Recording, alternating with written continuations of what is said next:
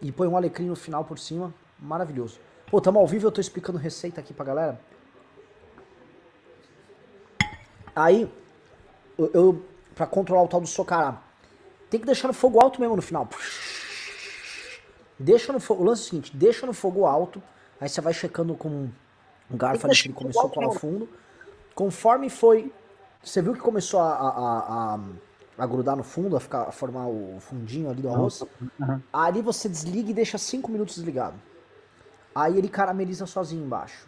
Cara, ficou assim, o que, que foi? Ficou mais ou menos essa, essa altura de comida, assim, de arroz no, na panela.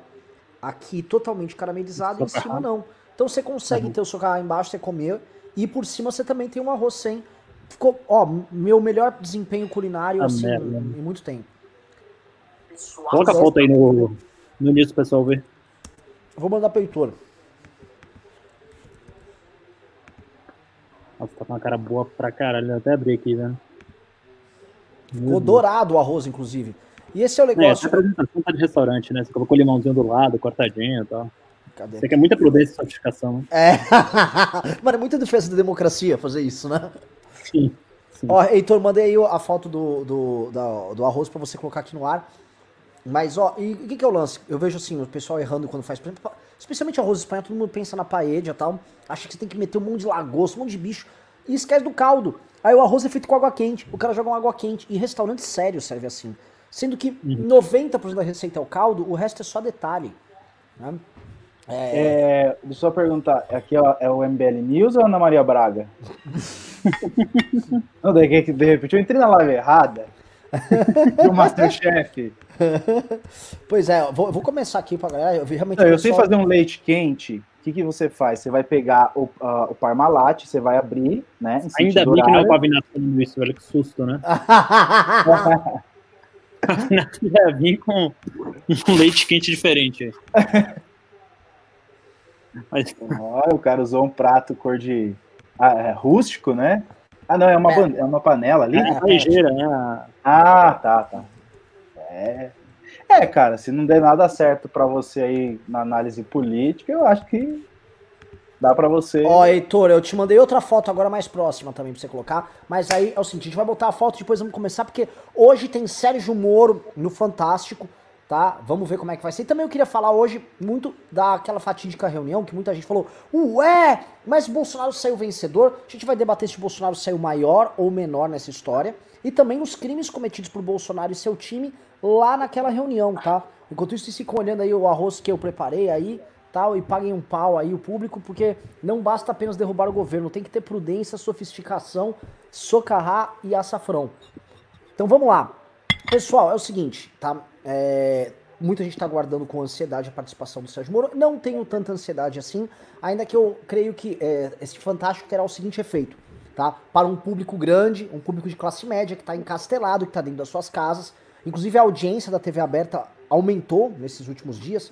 Vocês estão sabendo que o Fantástico, inclusive na sexta-feira, teve 17 milhões de pico de audiência, né? 17 milhões de pessoas de pico de audiência de, em- no estado de São Paulo. Fantástico ou É, Jornal Nacional? Não, Jornal Nacional? Jornal Nacional, Jornal Nacional. Teve No 17 estado milhões. de São Paulo? É, eu vou pegar aqui, ó. Vou pegar Metade aqui. de São Paulo tava assistindo? 17. Pera, ó. Antagonista, audiência, JL. Quer ver? Cadê, cadê, cadê? Eu vou pegar, saiu no antagonista essa notícia aí. Eu vou, eu vou. Ô, Heitor, procura aí, dá uns Googles, antagonista tal, mas foi uma audiência bizarramente alta, tá? Foi um, foi um número é, grotesco de pessoas, é, ou seja, foi uma audiência alta, a cobertura foi alta. E o, o- a Rede Globo, ela está aproveitando este, este trabalho, e é importante falar da Globo, porque ela está conseguindo construir narrativas. E é importante porque a Globo, que era um player político que estava descreditado no game, ela vem nesse enfrentamento ao Bolsonaro crescendo bastante. Não sei se vocês acompanharam, mas os jornais nacionais vêm se tornando uma espécie de guia, uma espécie de mapa, né? Ao trazer informações, exato, do noticiário político, vão ordenando essas informações e permitindo que a- as pessoas tenham um entendimento pleno. O que, elas, o que o Jornal Nacional fez ah, lá com a reunião do, do dia da sexta-feira, onde muita gente do bolsonarismo saiu cantando vitória, foi impressionante, porque as pessoas que estavam falando, nossa, eh, foi incrível a reunião pro Bolsonaro, se assiste o Jornal Nacional, eu tive a experiência e falei, caralho, essa reunião foi terrível pro Bolsonaro. Tudo, a, a, como a edição, o que, que a edição não faz. É, e aí o, o, hoje o Fantástico vai trazer o Moro. Eu acho que o, muito do, do, intuito dessa participação dele uh, será também de, de, desconstruir certos conceitos. Moro, todo mundo está falando que o Moro vai falar que o Bolsonaro acabou com o combate à corrupção no governo. Né? Ou seja, a, todo mundo sabe, a gente já comentou, a gente anuncia isso a, co a coisa de um ano que o Jair Bolsonaro é um governo. É, o governo Bolsonaro é um governo que acabou com a Operação Lava Jato, que é, dizer, manietou instrumentos de combate à corrupção. Acho que o caso do COAF é o caso mais escancarado dentre todos esses. Mas o Jair Bolsonaro ainda conta com um certo apoio na classe média, cada vez mais diminuto, e esse apoio na classe média muito se baseava na ideia de combate à corrupção, na ideia de que ele vai enfrentar os poderosos e tal. E eu acho que a ida do Sérgio Moro hoje ajuda a, se não a eliminar, a reduzir bastante o que resta desse apoio residual. Então é isso que pergunto aqui, primeiro para o nosso convidado que chegou primeiro, Marcelo Ravena. Como você vê, novamente, tem vista a pesquisa da XP, tem vista a ida do Sérgio Moro hoje, a classe média e Jair Bolsonaro? É, né, é, tendo visto a pesquisa da XP, a gente tem um dado muito interessante, que é, é, é minha esposa está fazendo café aqui, tá, talvez tenha um pouco de barulho, não sei se está atrapalhando a live. Bom, já parou. Ah.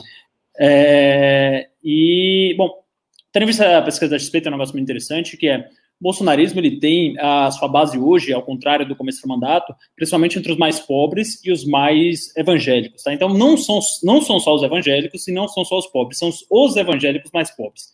É, demograficamente, tá? Por favor, peguem com, literal, com parcimônia e literalidade isso aqui que eu tô falando, tá? Não tô falando mal de evangélico aqui, vamos é, é, ter muita parcimônia aqui nesse caso. Mas, em geral, os evangélicos mais pobres, as classes D e E, eles seguem uma linha que é a linha neopentecostal, né? Então são aquelas igrejas ali muito espalhafatosas, muito ah, que prometem muitos milagres com táticas é, é, é, claramente picaretas, tá? Então aí eu tô falando de alguns pastores muito específicos. Por exemplo, o pastor Valdemiro é, Santiago, né? Que chama? Pastor Valdemiro lá da, da Igreja Mundial do Poder de Deus, que é o cara que apóstolo. vende feijão. Hã? Apóstolo. Apóstolo. apóstolo. apóstolo Valdemiro uh, Santiago da, da, da Igreja Mundial do Poder de Deus. Então, esse é um sujeito que ele vende feijão para curar Covid, né? Ele vende ao pano ungido de Jesus, o cajadinho de Moisés. Então, assim, é, é, coisas e objetos que, obviamente, não tem relação alguma com a religiosidade, com a fé ou com a liturgia a, a cristã, e nada nesse sentido. Ele realmente ali é um cara que ele vende picaretagem para o povo. E o Bolsonaro ele começa a ficar somente com esse tipo de apoiador. Por quê? Na minha opinião. Porque são pessoas que, assim, a partir do momento que o cara acredita até no Valdemiro, vai ser muito difícil o cara parar de acreditar no Bolsonaro, sabe? Porque assim, são, são duas pessoas que vendem ilusões, que não entregam nada de real e que é, é, é, enganam com as táticas mais sujas, mais baixas, mais simplórias possíveis. E esse público, acho que acaba ficando com ele de qualquer jeito, independente do que o Moro falar hoje, independente do que é, de quantas pessoas morrerem por Covid, independente se alguém na família dele morreu por Covid, independente de quantos crimes forem provados contra o Bolsonaro. Agora, a massa racional, né, inclusive dos que votaram nele, 26% já se mostraram arrependidos, segundo a própria pesquisa da XP. Então, a massa racional, que é a enorme maioria das pessoas, é, já percebeu que o cara não é nada daquilo que ele prometeu. Que, a, como eu falei no, no, último news, as ações dele não estão onde a língua dele está. Né? Então, ele fala muito, tem discursos bonitos, acho até que ele fala bem, convence, né? tem aquela, aquele poder de oratória, consegue uma conexão aí a, com o povo que acho que desde o Lula não via alguma coisa a, nesse sentido mas é, ele na prática não faz nada disso. Né? Então a gente tem, é, de novo, naquela reunião, ele falando de é, cortar privilégios e contra os vagabundos, e no outro dia nomeia para a Fundação Nacional de Desenvolvimento de Escolar, o estudantil FND, um líder do Centrão, que era o chefe de gabinete de Valdemar, Valdemar da Costa Neto, que foi preso no mensalão, né? Um cara que foi condenado, foi preso. Então, assim, como as ações dele não batem com os fatos, todo mundo já percebeu que é, é, aquele discurso é um negócio vazio, é um negócio vazio de significado, né? um negócio que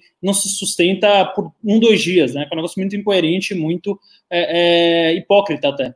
Então, assim, eu acho que o apoio dele vai derreter, mas não vai derreter tanto por conta desse percentual a, mínimo de evangélicos muito fervorosos, né, que é uma parcela grande de brasileiro, e muito pobres, muito iletrados, muito pouco estudados, e não são todos evangélicos, é uma parcela pequena uh, dos evangélicos, porque dá nomeações evangélicas muito sérias, eu posso citar aqui de cabeça batista e a presbiteriana, mas existe essa parcela também dos neopentecostais, que talvez não sejam todos, mas algumas igrejas, a mais notadamente a Mundial do Poder de Deus, que é uma das maiores, se não a segunda maior, se não me engano, é que enganam as pessoas. E assim, quando os caras são enganados por essas táticas tão rasas, ser enganado pelo bolsonarismo é, é só um brinde aí, né? Fábio Rapp, professor Fábio Rapp. Beleza. É, bom, concordo aí com, com ambas as explanações sobre a, tanto a participação do Moro quanto o derretimento do Bolsonaro. Agora, é, é fato que é, o que o bolsonarismo criou ao longo do tempo, estou falando de 2019 para cá, em especial, foi uma espécie de, é, como que eu poderia dizer, um país, e olha que eu não estou falando de Estado, mas um país que todas as leis e a Constituição elas uh, foram uh, constituídas uh, de uma forma a, a não contribuir para a população. Portanto, é razoável que o presidente seja um indivíduo subversivo, seja revolucionário, rompa com a instituição, com a Constituição. Então, a partir desse, dessas premissas, tudo que ele fizer, ou se eu chegar aqui agora, por exemplo, e disser, olha, ele cometeu mais ou menos 1, 2, 3, 4, 5, 6, 7, 8, 9, 10, 11, 12, 13, 14, 15 é, crimes de responsabilidade. E eu vou aqui depois, se tiver esse tempo, eu vou colocar artigo por artigo. E aí você vai identificar isso lá na, lá na reunião. Certamente alguns dirão: ah, essa lei é comunista a Constituição é comunista. Talvez essa parcela que o Ravena identificou da sociedade. Então, é, talvez a nossa análise daqui para frente, para essas pessoas, não sirva de absolutamente nada.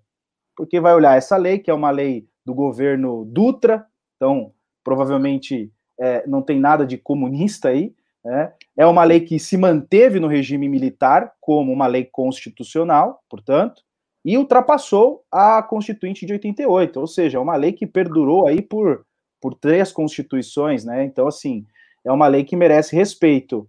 E então, uh, talvez as pessoas dirão: olha, o que essa lei descreve, nós não reconhecemos como algo que deva ser seguido. A partir daí, o presidente pode fazer qualquer coisa. Mas eu acho que a grande parte da população brasileira certamente entendendo que nós é, vivemos no Estado de Direito, precisamos ter regras. E, e, uma outra coisa, por que, que talvez a reunião não tenha causado tanto impacto? Porque o paradigma de político corrupto é o Lula. Então todo mundo olha, ah, mas ele não fez é, é, crimes, não cometeu crimes como Lula. Sim, é que são crimes diferentes e não deixam de ser crimes. E estes crimes existe uma pena para eles e a pena é o impeachment. Simples assim. Não existe só um crime ou de corrupção.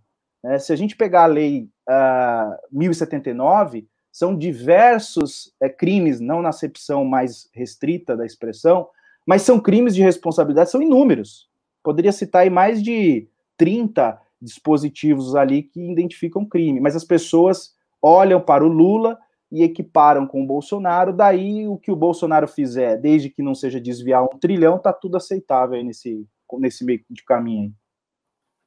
É, é, impressionante como foi naturalizada a ideia de que o Bolsonaro ele tem uma licença poética para errar ou para cometer determinados crimes, enquanto estes não se equiparem, vamos dizer, no, no montante uh, do PT. e é muito engraçado também que existe também o oposto, tá? Eu ia comentar que é o seguinte, é, para a esquerda, a esquerda que vem se opondo ao Bolsonaro, eles falam muito da ideia de que o Bolsonaro está tentando implementar uma ditadura, coisa que eu não discordo. É, só que o ponto é o seguinte, a gente pega, por exemplo, o Felipe Neto e ele fala o seguinte, nunca, né, o Felipe Neto falou, falou agora, é, é, o, nunca o PT, né, quando esteve na presidência, flertou com ditadura como o Bolsonaro está fazendo, né? E este é um exemplo, porque é o seguinte, é, tipo, se o PT roubou ou ele desviou, teve escândalo de corrupção na casa quase dos trilhões, a coisa foi muito, fez centenas de bilhões ali no Petrolão, né? E, e, subiu o sarrafo. O Bolsonaro, nos ataques à democracia, ele subiu muito o sarrafo. Então, assim como fica difícil você comparar os números com o PT, fica difícil comparar também os arrobos autoritários do próprio PT com o Bolsonaro.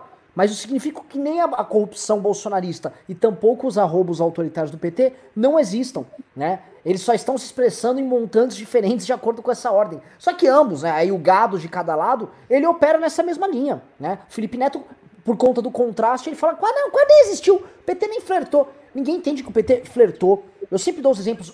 O que o Bolsonaro fez agora, tá? Quando ele fala, chamaria Forças Armadas em caso de impeachment. Meu, É o que o PT falou na época do mensalão. O Lula avisou: vou chamar o povo para ir pra rua, as centrais sindicais, o MST. No impeachment da Dilma, ela, ela, chamou um líder sindical, era o presidente da, da CUT, se eu não me engano, sempre esqueço o nome dele. E ele foi e falou em tiro, porrada e bomba, falou em conflito armado. Eles nunca negaram esses arrobos dele. O problema deles é que eles adotaram um caminho, eles escolheram um caminho que era a compra do parlamento e o aparelhamento das instituições, que era um caminho mais longo e eles imaginavam que não sairiam do poder é, eleitoralmente até que eles conseguissem obter esse aparelhamento.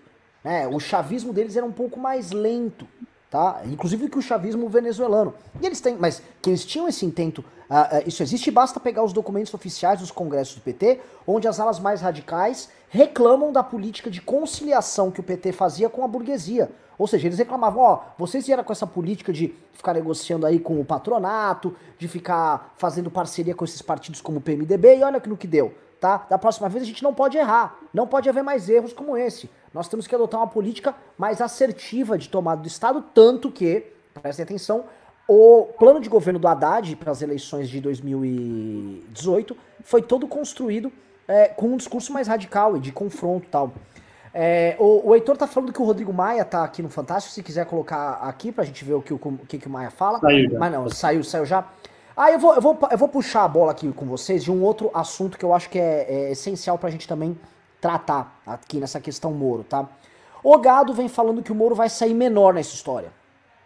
Né? E é possível falar que o Moro não tem um aparato midiático de redes sociais que o bolsonarismo tem. Isso a gente pode cravar com certa tranquilidade. E tampouco que ele sabe usar redes sociais com a mesma fluência que o bolsonarismo. Que ele tem grupos de empresários dispostos a ficar bancando esses bunkers virtuais, como que o Carluxo tem, como inclusive a Polícia Federal vai desvendar logo mais. Mas uh, é sabido que o Moro tem um processo desgastante pela frente. Mas a gente percebe a esquerda operando de uma maneira muito confortável. A esquerda adora quando o Bolsonaro desgasta o Moro e adora quando o Moro desgasta o Bolsonaro. Tá? A esquerda, eu vejo os setores da esquerda rindo, olhando o Demore do Intercept Maior, falando: Ah, essas são as provas que você falou que tinha contra o Bolsonaro, ô Moro. Ah, meu Deus. Viu? Por isso que eu tô, por isso que eu sempre falei que as provas contra o Lula nunca existiram, porque esse cara é uma piada, tá? A esquerda tá se aproveitando demais disso aí, né? Então eu queria perguntar, agora fazer outra rodadinha. Sérgio Moro, vocês acham que cresce ou não cresce nessa briga? Como fica a imagem aí do ex-juiz da Lava Jato? Não, é, eu só, só queria, antes de começar a falar sobre o Sérgio Moro, uh, lembrar aqui, por exemplo, que durante o governo Dilma, em 2012, uh, ah, o diretor nacional do PT, ele uh, fez aqui uma resolução que pediu o controle de mídia, né, que era basicamente ali uma censura à imprensa. e eu acho também, o mensalão, uh, talvez o arroba autoritário, um dos mais graves, quase tão grave quanto uh, o que o Bolsonaro está fazendo hoje, né? principalmente porque ele tenta anular ali o poder legislativo através da compra de votos, e aí isso, para mim, é, é algo uh, muito semelhante a muitas ditaduras do mundo. É, não estou passando para o bolsonarismo de maneira alguma, eu acho que é um governo completamente autoritário, acho que só não deu um golpe de Estado porque é incompetente, porque o ímpeto ali existe, mas eu não acho que é um uh, que o arroba autoritário seja ainda maior que o do PT ou tão, ou tão maior que o do PT assim, talvez maior, mas não acho que, que tenha essa diferença toda. Em relação ao Sérgio Moro, é, eu acho que ele sai menor, é, eu concordo que ele sai menor, mas assim, é, sai menor porque as pessoas que são fanáticas por políticos, que têm esse, é, esse ímpeto do fanatismo que eu estava falando ali na minha primeira intervenção, elas só podem, é, elas são monoteístas, né, vamos dizer assim. Elas já estão apaixonadas pelo Bolsonaro, então não há lugar ah, para outra pessoa. E as pessoas que olham racionalmente os fatos não conseguem desenvolver esse tipo de, de sentimento ah, tão profundo e tão intenso por pessoas é, e por políticos e por uh, celebridades em geral, né? Principalmente, por exemplo, a gente olha aqui é, entre o Moro e o Bolsonaro, obviamente, estaria com o Moro. Acho que ele é um bilhão de vezes mais razoável que o Bolsonaro, mas é, eu que acompanhei, e a gente acompanhou muito junto, muito de perto a Operação Lava Jato inteira, eu particularmente vi ali uma série de erros é, é, em termos jurídicos, né? Então não acho que o Moro seja perfeito, não acho que o Moro seja meu ídolo, não acho que ele saia endeusado. Então acho que ele sai menor porque ele perde essa massa de fiéis que está toda tomada pelo bolsonarismo, e aí ele vai ter que cavar um nicho novo, né? E sai menor também porque ele... Saiu da Operação Lava Jato como um grande juiz ali e acabou cedendo, entrando nesse governo de patetas, né? Então isso também traz uma mancha à sua imagem com as pessoas que têm um pouco mais de credibilidade. Nesse episódio específico, é, eu não acho que ele perde credibilidade, porque tudo que ele está falando está se mostrando real, né? Então ele vai lá e fala que o Bolsonaro tentou intervir na Polícia Federal e para mim a gravação do vídeo é, deixa isso mais inequívoco. Para mim é a parte mais explícita, é mais grave do vídeo da reunião é quando ele fala que vai trocar gente de segurança que estão fodendo, na palavra dele, desculpa telespectador, os amigos e a família dele. Então, assim, é, é, é desses, desse episódio aí, acho que o Moro está menor. Sim. Bom, eu, eu, eu, só vou discordar em, em um ponto aqui, é, no seguinte, eu acho que o, acho não, tenho certeza que o, Bolso, que o Moro, ele, é, é, na parte jurídica ali, na condução dos processos da Lava Jato, ele foi inovador, ele foi, é, é, assim, ele trouxe uma dinâmica diferente, principalmente para quem é, advoga, ele trouxe uma dinâmica diferente para o direito, isso é inquestionável. Então, nesse ponto, é, ele foi um indivíduo grande no direito, né? Então, assim, não, não, não acho que ele cometeu ali equívocos, não, ele teve que arriscar, coisa que é difícil se fazer no direito brasileiro. Com relação a ele sair grande ou pequeno, eu acho que isso, uh, no decorrer da, das semanas e talvez dos meses, é, e eu acho que aí tem uma estratégia do Moro, o Moro não olhou para esse crime da Polícia Federal.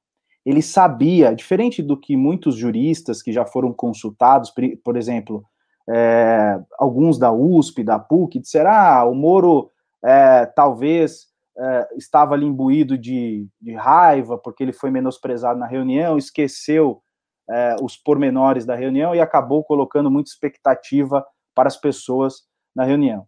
Eu acho que não. Acho que ele usou de uma estratégia. Ele sabia que nessa reunião teria ou, ou, ou, ou teria acontecido, como nós é, visualizamos ali, uma série de crimes de responsabilidade.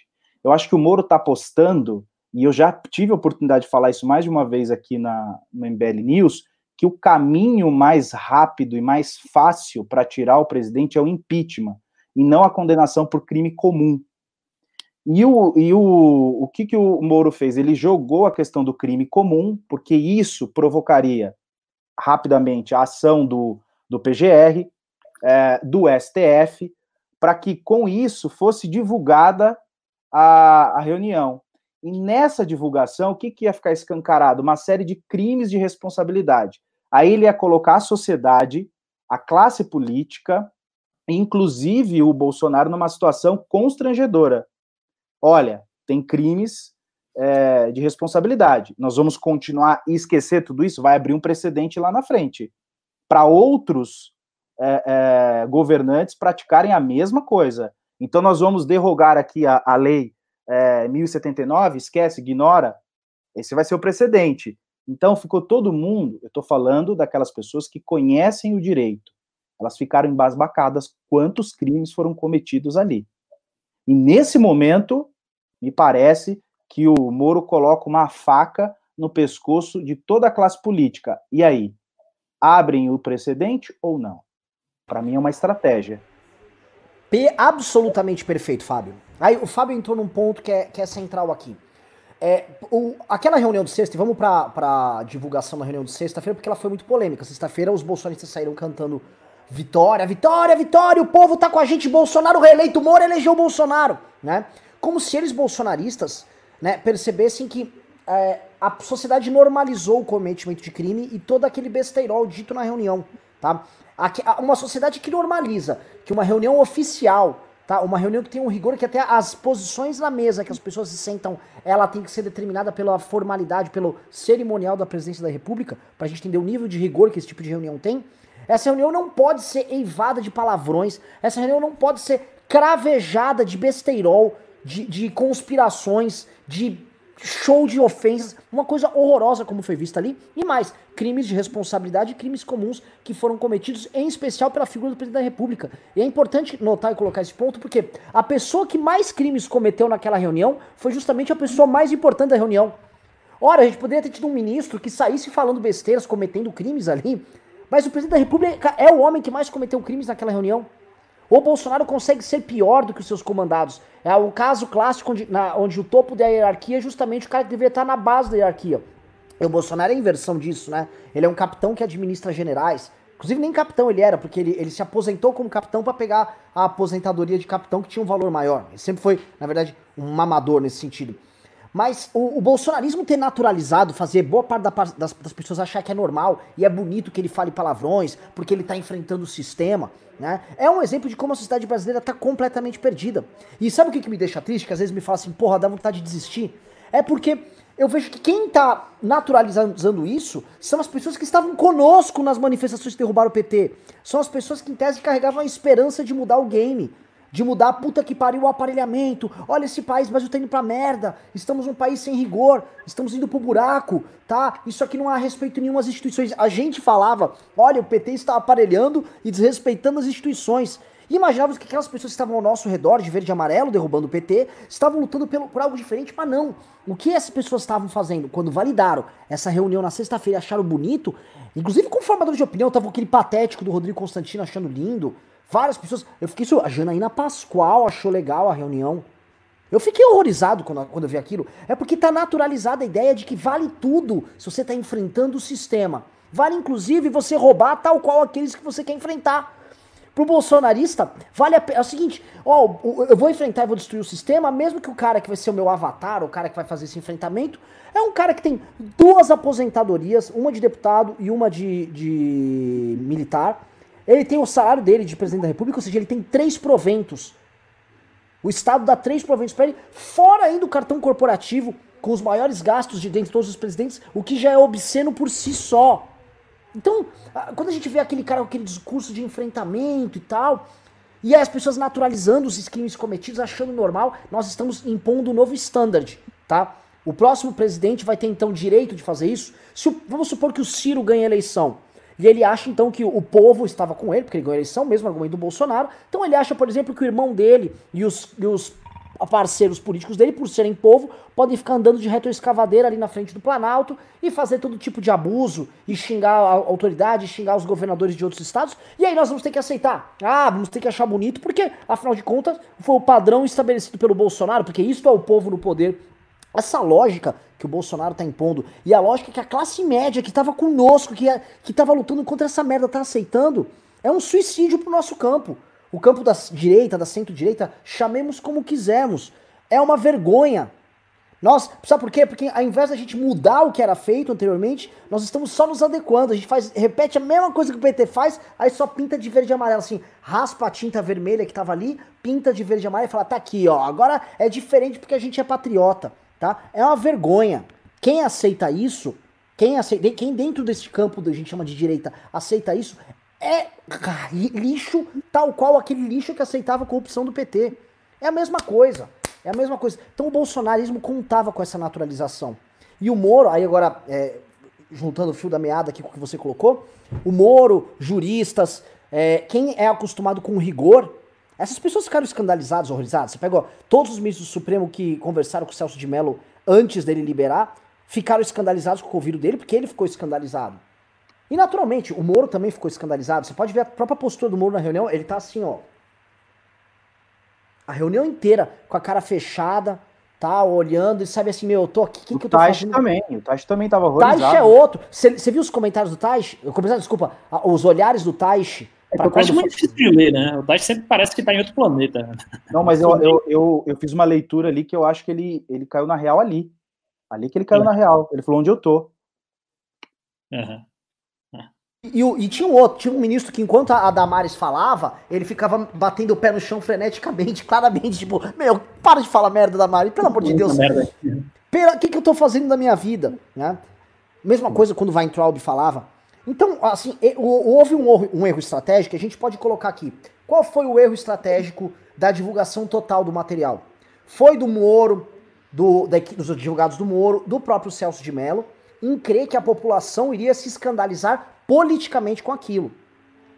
E na verdade não, uma parcela importante da população se solidarizou e se viu representada naquilo. Então aquilo acho que é, é, fideliza o, o, eleitorado, o nicho de eleitorado que ainda está com o Bolsonaro, ainda que os crimes estejam lá. Só que o tempo Mas, passa e é... Desculpa, eu só, eu só, queria aproveitar porque eu não quero perder essa sua frase aí. É, é, eu, eu, vejo, eu vejo de uma, de uma forma diferente. Eu acho que o Moro não, não jogou para a galera, nem o Celso de Mello eles apostaram nas instituições e na elite política. É só uma estratégia. Eles, ele, ambos sabiam que aquele, aquela reunião ia a, fazer com que as pessoas que estavam na estivessem ali na dúvida, ou a, as pessoas que gostam do Bolsonaro iam vibrar. Mas eles estão apostando em outro lugar, de fato, nas instituições. Ele, realmente estão apostando nisso. Não acho que é um erro, porque quer queira, quer não, todas as vezes que os grandes populistas no Brasil caíram, caíram pelas mãos das instituições. Concordo. Concordo, concordo. É, eu, eu, digo isso porque é, eles não avaliaram, eles imaginavam, e aí, assim, conversa de bastidores aqui, eles avaliaram que a divulgação ia ser escandalosa, inclusive com a opinião pública. Eles imaginavam que teria um efeito pesado com a opinião pública, além do efeito... E isso acho que foi a avaliação errada deles. Não obstante, os fatos políticos eles são tão mais fortes e, a, e, a, e os eventos políticos no Brasil acontecem com uma velocidade tão grande que parece que esse vídeo foi liberado há um mês atrás. Ontem o Bolsonaro já saiu fazendo besteira. E é impressionante como o Bolsonaro, assim. Na verdade, no mesmo dia, o Bolsonaro foi dar uma coletiva de imprensa triunfal e saiu se incriminando com a coletiva de imprensa dele. No outro dia, o Estado de São Paulo libera mais material que tinha mostrado do Moro, provando que o Bolsonaro pediu a cabeça do Valeixo antes daquela reunião.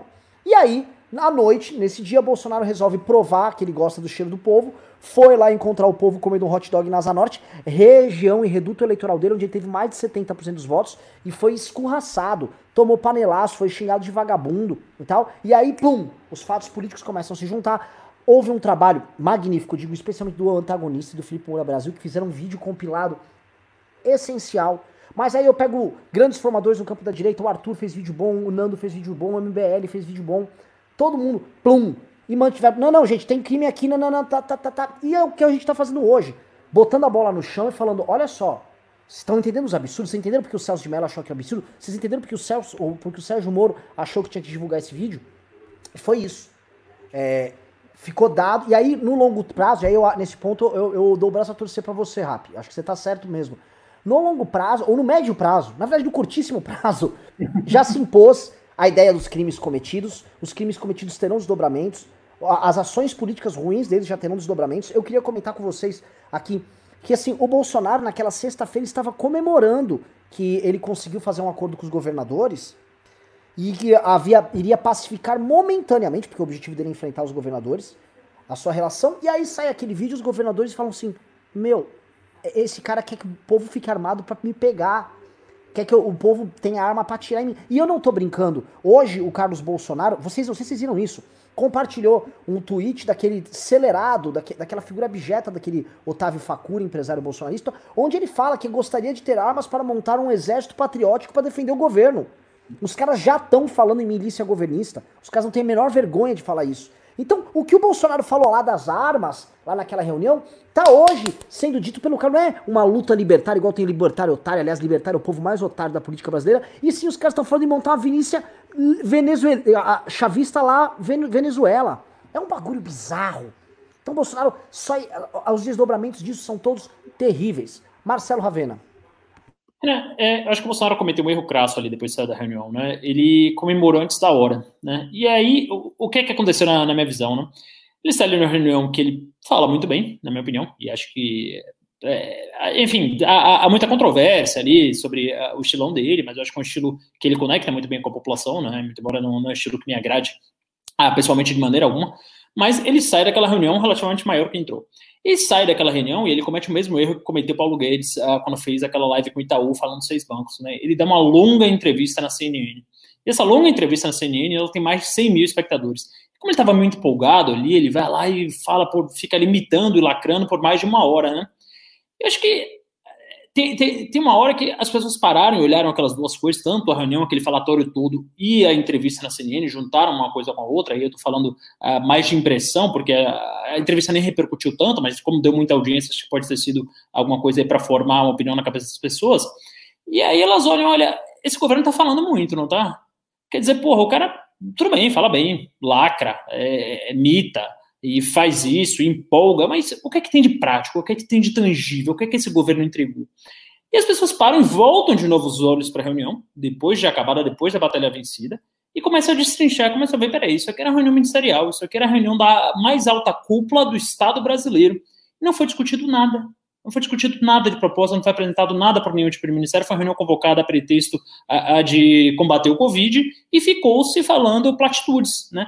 E aí as pessoas normais, é, tirando esses ultra fanáticos bolsonaristas, começam a analisar aquilo, começam a ver que é um governo que não tem projeto, é um governo que vive de narrativas, vive de atacar. Isso aí em cada um dos seus ministérios. Então, desde o próprio Paulo Palestra, que chega lá na reunião e fala que o Brasil ah, vai crescer horrores e que vai é, é, é, que está todo mundo lá, lá fora super empolgado com o Brasil, quando a gente sabe que não é verdade, que está todo mundo tirando dinheiro daqui, que o dólar está muito alto, quer dizer, é um, mais um discurso que não, é, é, é, não tem aderência com a realidade, é um discurso quase esquizofrênico do ponto de vista psiquiátrico, né, que é quando a pessoa perde totalmente ao contato com a realidade, né, que esquizofrenia é meio isso, né, você não, você não sabe mais se você está delirando ou se você está na realidade, porque assim, é, quando o cara me fala que um PIB, o PIB do Brasil, pelo ano passado, vai crescer 1,5%, 2%, o PIB cresce 1%, aí você fala, porra, é, o cara é um otimista. Agora, quando o cara fala que vai crescer 2,5% e cai 7%, o cara perdeu o contato com a realidade.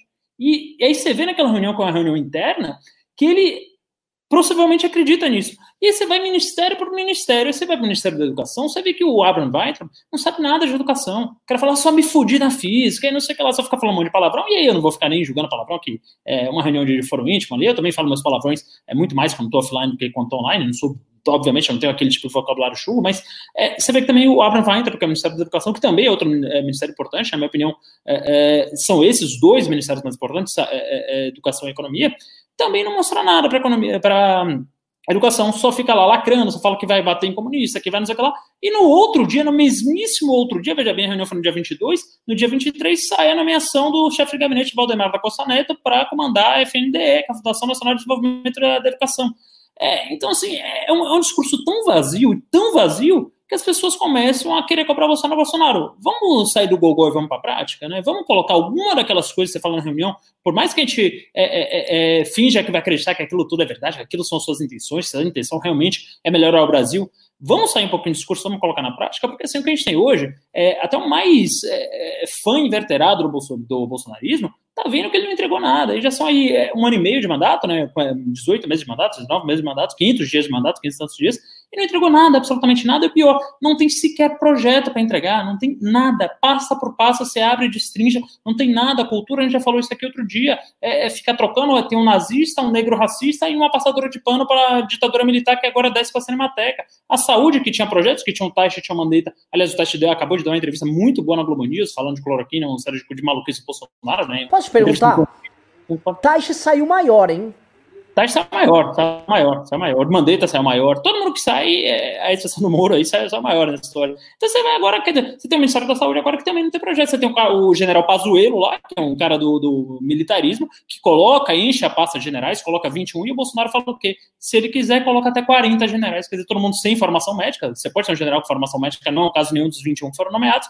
E aí é mais uma pasta que não tem projeto nenhum para o Brasil. Então, assim, é um governo sem projeto, sem perspectiva, que só quer lacrar, é um governo essencialmente narrativa. Fábio, desculpa aí me alongar, tá? Mas eu, é, eu vou pegar o gancho para passar para Fábio. Só pegar um gancho aqui com, com o que você falou. Você não acha que a frase que define não só a reunião, mas o governo Bolsonaro é a frase do, do Weintraub? Eu acho que o Weintraub, assim, a gente fala, pô, como é que o Weintraub tá naquele governo? Eu vou pedir o um comentário do, do Fábio aqui. Porque acho que é a coisa mais substancial de todas. Todo mundo vê o Weintraub como se fosse uma tartaruga em cima de um poste, uma tartaruga em cima de uma árvore. Fala, não é pra estar tá lá e eu não tenho a menor ideia como foi para lá. Porém, o que ele diz é o seguinte, é a frase mais brilhante é a frase que resume tudo aquilo que em tese a gente trabalhou no MBL News. E para você que está assistindo, você vai falar, por que, que eu assisto o MBL News? Porque a gente estava falando isso há seis meses atrás. Que é um governo narrativo e que a função dos ministros desse governo não é de executar, mas de fingir que executa e de criar narrativa. O Weintraub fala: a gente tá aqui perdendo tempo nessa reunião, falando que vai fazer isso, fazer aquilo. Eu não vim aqui para isso. O povo nos colocou aqui para prender aqueles vagabundos, para enfrentar, para lutar por liberdade. Pois o que ele estava querendo dizer é o seguinte: esta reunião aqui não serve de nada. E se vocês quiserem decidir coisas, isso é mera perda de tempo. A única coisa que nos interessa aqui é a guerra política que nós temos que fazer, é as narrativas políticas que nós temos que criar. E ele fala aquilo e ele acha que está ganhando a atenção do Bolsonaro. O Bolsonaro deve achar bonito o que ele falou ali. Só que no fundo ele resumiu inclusive o ministeriado dele. Porque como ministro ele nunca entregou nada. Ele nunca teve trabalho nenhum e a postura dele na reunião ministerial foi justamente de não agregar absolutamente nada. Nada, nada, zero, zero. zero na reunião e dá esta lacrada falando que vai prender os ministros do Supremo. Não seria isso, Fábio Rapp, a definição do que é o governo Bolsonaro? Perfeito. É, ali você tem na, na reunião, além da, dos crimes, você tem, uh, primeiro, é, é que eles, uh, os, o, o governo e, e, e, esses ministros, talvez, acho que tem mais uns dois ou três no meio do caminho, é, eles vão sair, mas os que estão ali, o núcleo duro, eles já têm uma desculpa pronta para não fazer nada. É culpa do STF, é culpa do Congresso, então eles vão continuar não fazendo nada e a culpa vai ser do outro. Agora, o que me causou espanto a, ali, e, e, eu de fato não tinha essa, perspe é, essa perspectiva, de que os ministros, de fato, eles têm medo do Bolsonaro. Todos ali estavam falando aquilo que o Bolsonaro queria ouvir. Até acredito que alguns, no seu íntimo, não pensam daquela forma. Mas o medo, a subserviência, o temor reverencial pelo Bolsonaro é, é algo ali ensurdecedor porque assim eles, eles têm assim um pavor do Bolsonaro, eles não têm eles não têm coragem de contraditar o presidente, de, olha, presidente, eu acho que o caminho deva ser para cá. Não é nem um confronto, é só uma não, eles não eles não possuem essa coragem. Ou seja, e, e não é o medo de não ter um emprego, nada, porque, por exemplo, você pega o Paulo Guedes, ele não precisa daquilo.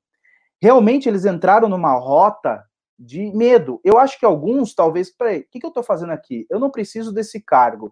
Eu não vou ficar aqui escutando esse monte de baboseira. O cara pede, pede a, a, a, o boné e sai.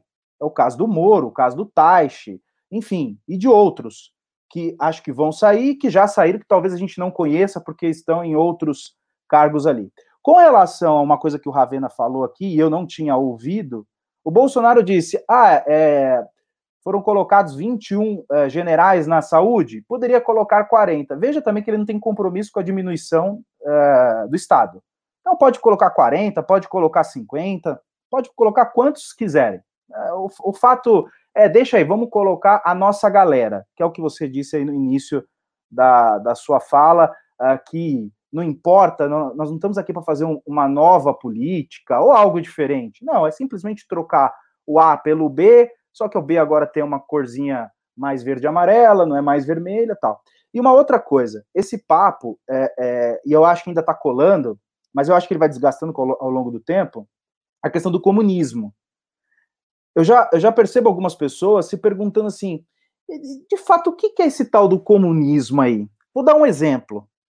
Uh, muitas pessoas falam assim, ah, o STF é comunista. Se você pega aqui, não precisa, não precisa em muitos autores. Você pega o Barroso, tem o livro do Barroso, que é, é esse aqui, ó, Direito Constitucional Moderno. Nas primeiras páginas, ele conta a história dele, como que ele que ele lutou na questão do regime militar, como ele se comportou e tal. E uma das coisas que ele vai falar ao final, e isso foi foi escrito antes do governo Bolsonaro, aliás, antes do governo é, é, da Dilma, ou seja, ele nem tinha pretensão de ser indicado. Ele diz o seguinte: olha, quando eu militava com uma cabeça ainda subversiva, meio de esquerda, depois eu amadureci. Olha o perigo à época, porque isso aqui já, já, já tinha sido escrito, dele não ser indicado pelo governo de esquerda, o qual ele foi indicado. Né? Então, ou seja, ele está dizendo: olha, eu evoluí, eu sou um liberal, etc. e tal.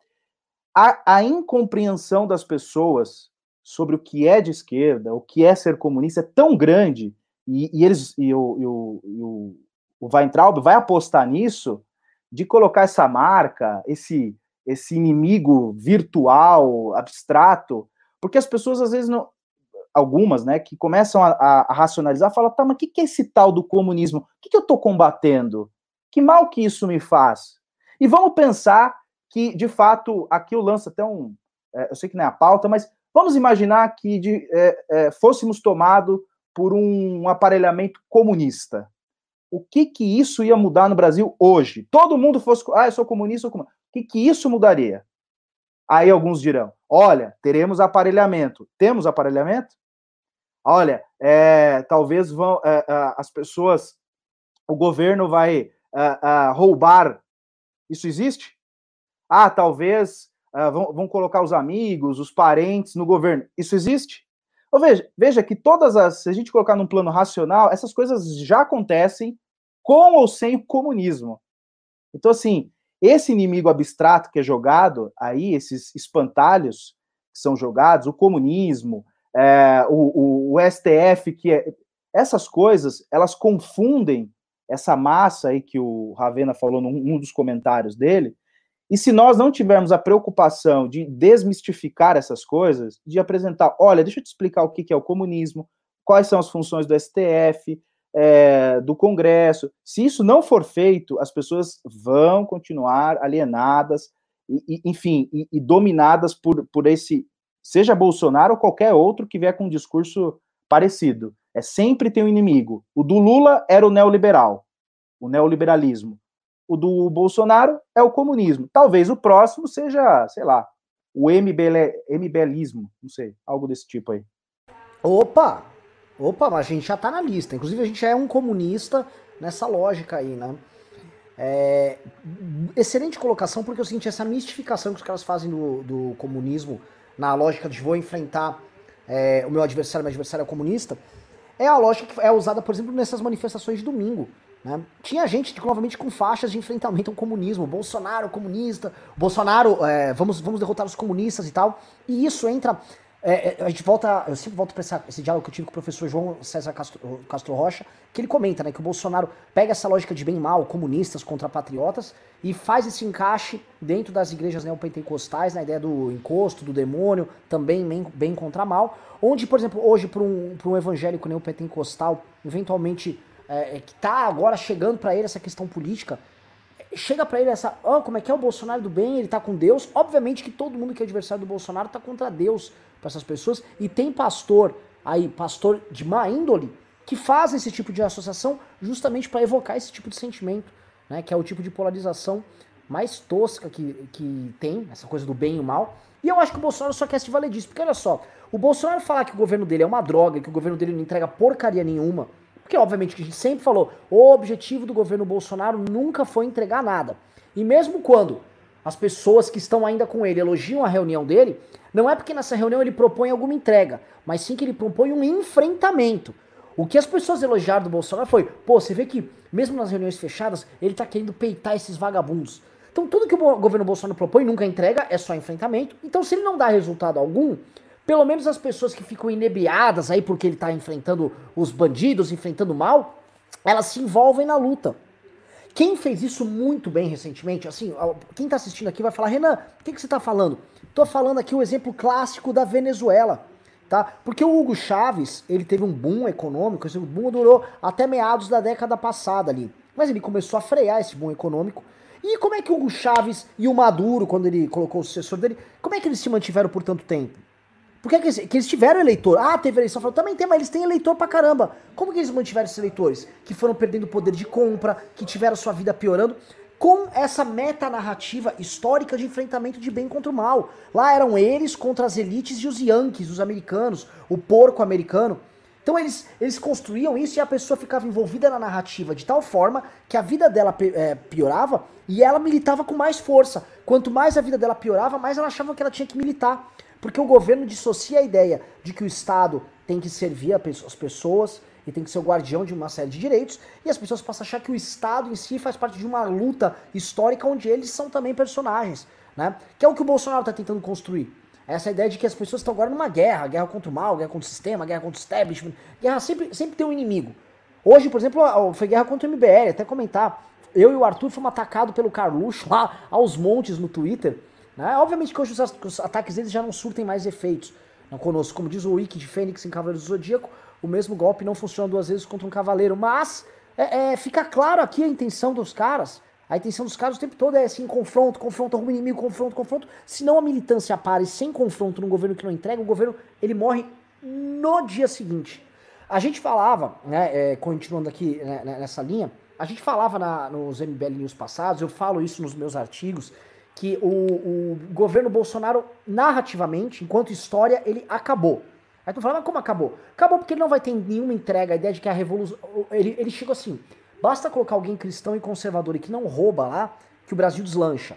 É como se é a lógica do encosto na religião africana, mas que, de certa forma, a Igreja Universal adaptou para as neopentecostais. A ideia de que existe um encosto, um ser mal, que é o comunista, é o ladrão, né, o STF, que o Fábio Rapid escreveu bem aqui, o encosto, ele tá lá e ele não deixa você ir longe na vida. Aí basta chegar alguém que é cristão e patriota, ele tira o encosto de lá e as coisas andam sozinhas. E o Bolsonaro, para atender essa demanda, ele apoiou a reforma da Previdência, achando, ok, agora todo mundo falou que o PIB vai voar com isso, aí eu faço essa reforma, aí eu sigo a minha vida e levo meu projeto de poder à frente, só que não andou. Muito mais difícil fazer um país é, como o Brasil crescer do que ficar só com essa narrativa. E, e aí não restou muito. Ah, restou a luta contra a corrupção. Quando sai o Moro, e quando também o Bolsonaro tira a máscara agora no enfrentamento do coronavírus e mostra que ele não tem amor, compaixão alguma pelos brasileiros, na verdade ele tem um uso muito funcional dos brasileiros nessa relação de poder, é, o governo dele perdeu a função narrativa histórica e aí só resta o debacle e a guerra. Por isso que os bolsonaristas, eles acham que eles estão num Ragnarok, eles acham que eles estão num apocalipse, eles acham que eles estão na grande batalha final. Esta aqui é tratada por eles como a batalha final. E é por isso que eles ousam tanto. Porque eles acham que esse aqui é, o, é, é a batalha derradeira. Por isso que eles estão botando, assim, eles participam de manifestações por AI-5, o Heleno solta uma carta, assim, golpista, foi a carta que ele soltou sexta-feira, porque eles acham que essa é a guerra final, é, é, ou é vai ou racha. Porque eles mesmos sabem que enquanto o governo, o governo do Bolsonaro já acabou. Tá? Antes de passar, vou passar a bola para vocês em cima desse ponto, que o Moro vai, o Moro vai estar tá entrar daqui a pouco. Eu vou pedir duas coisas pra galera. Primeiro, assim, galera, a gente é, quer manter esse MBL News de domingo, um MBL News especial tal. Quero que vocês deem like, deem like na live para ela chegar no número grande de pessoas. A gente tá com quase mil pessoas dando like aqui. Eu quero ir pra 1.500 curtidas. Porque aí vem gado, eu quero que o gado venha, que vocês vão aqui no comentário aloprar o gado, a gente bane o gado, faz aquela festa. A segunda coisa, querem mandar perguntas? Chama Superchat, é o Pimba, é aquele cifrãozinho ali, manda. Porque além de tudo, vocês ajudam o MBL a ficar de pé enquanto movimento. A gente precisa de doações pra gente continuar lutando, tá? Então se quiserem que a gente continue com esse programa de domingo, digite um, dê like, também mande o pimba. Se você não quiser, digite dois. Você fala, não, não, vai, fica só de semana, tá? Professor Fábio Rapp, foi você que falou antes ou foi o Ravena? Que eu quero saber por quem eu passo a bola. Ravenão?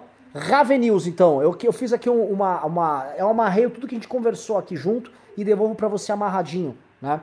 que, que, que nós temos agora neste governo hoje que só vive de, de historinha e que não entrega nada para as pessoas?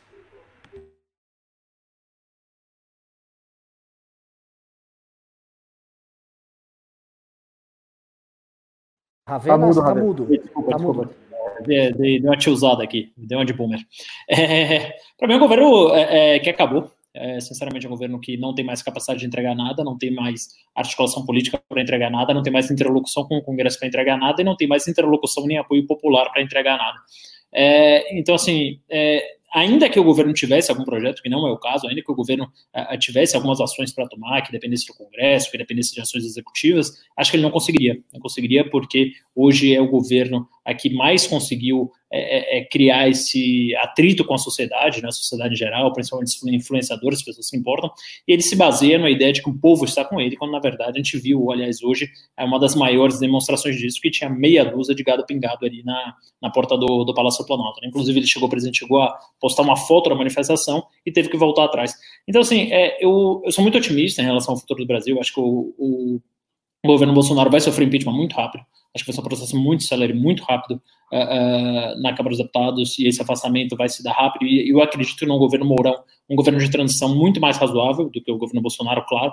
Uh, não acredito, obviamente, em todas as pautas do, a, do Mourão, acho até que ele pode ir para um viés mais estatista, pode fazer um, um governo aí um pouco é, é, mais estranho, mas acho também que ele vai se basear um pouco nas coisas que elegeram o Bolsonaro, que elegeram a chapa dele, né? Então, assim, é, eu não. Perspectiva para esse governo é um negócio impossível de ver. Se ele durar até o final, eu acho que o Brasil é, vai para um caminho muito ruim, porque é um governo que vai ficar para o enfrentamento cada vez mais é, radical, né, vai radicalizar cada vez mais esse discurso, vai cada vez mais subir o tom no, enfrentamento às instituições nessa brincadeirinha de ficar lacrando, imitando o que ele faz, enquanto a gente vê aí todos os índices econômicos despencando mais que todos os nossos pares, que a gente vê as mortes de Covid disparando muito mais que nossos pares, nossos países vizinhos, aliás, hoje no Brasil, aliás, hoje o Brasil é o país do mundo que mais morreu gente no Covid, né, então alcançamos a liderança pela primeira vez, né, morreu mais que nos Estados Unidos, tudo bem, nos Estados Unidos teve Memorial Day, né, que foi um feriado ali, pode ter sido sob notificação por causa disso, mas o fato é que o Brasil hoje foi o país que teve mais óbitos por Covid, né? Então, assim, o país vai ficar sangrando, algumas pessoas vão preferir abraçar a narrativa do que o futuro do país, que para mim é uma tristeza. O dólar vai continuar perdendo referência em relação ao real, já está quase seis reais em relação, é, é, é um, seis reais para comprar um dólar, né? É, um dólar hoje, é, 0,17 centavos de dólar hoje compra um real de tão desvalorizado que a gente está, não dá nem o níquel, né, que é aquela, a, a, o quarter, né, que é, que é a moeda de 25 centavos dele.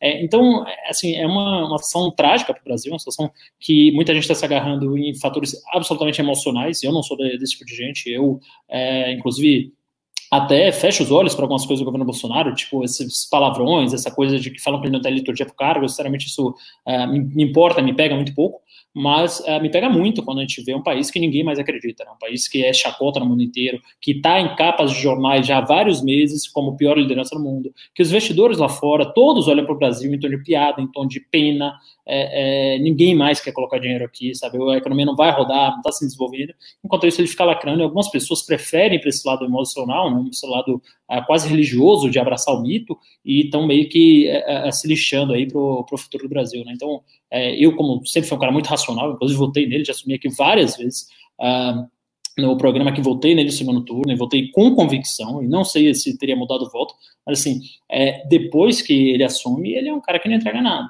né? Um cara que é, é, é, polêmica atrás de polêmica, é um cara que leva as piores notícias e impressões do Brasil para o exterior. É um cara que, por exemplo, quando teve aquele escândalo da Amazônia, que tá, todo mundo ficou olhando, e eu não acho só que tenha sido a culpa do Ricardo Salles, não, claro que ele foi muito leniente ali em algum sentido, mas a reação óbvia ali seria o quê? Você parar, você frear aquilo, você dar uma imagem para o povo que está preocupado, já falei isso aqui várias vezes, a questão ambiental é uma questão cara, principalmente para os investidores europeus, você tinha que dar uma mensagem, olha, estou preocupado com a Amazônia, isso aqui eu vou consertar, vou corrigir a rota.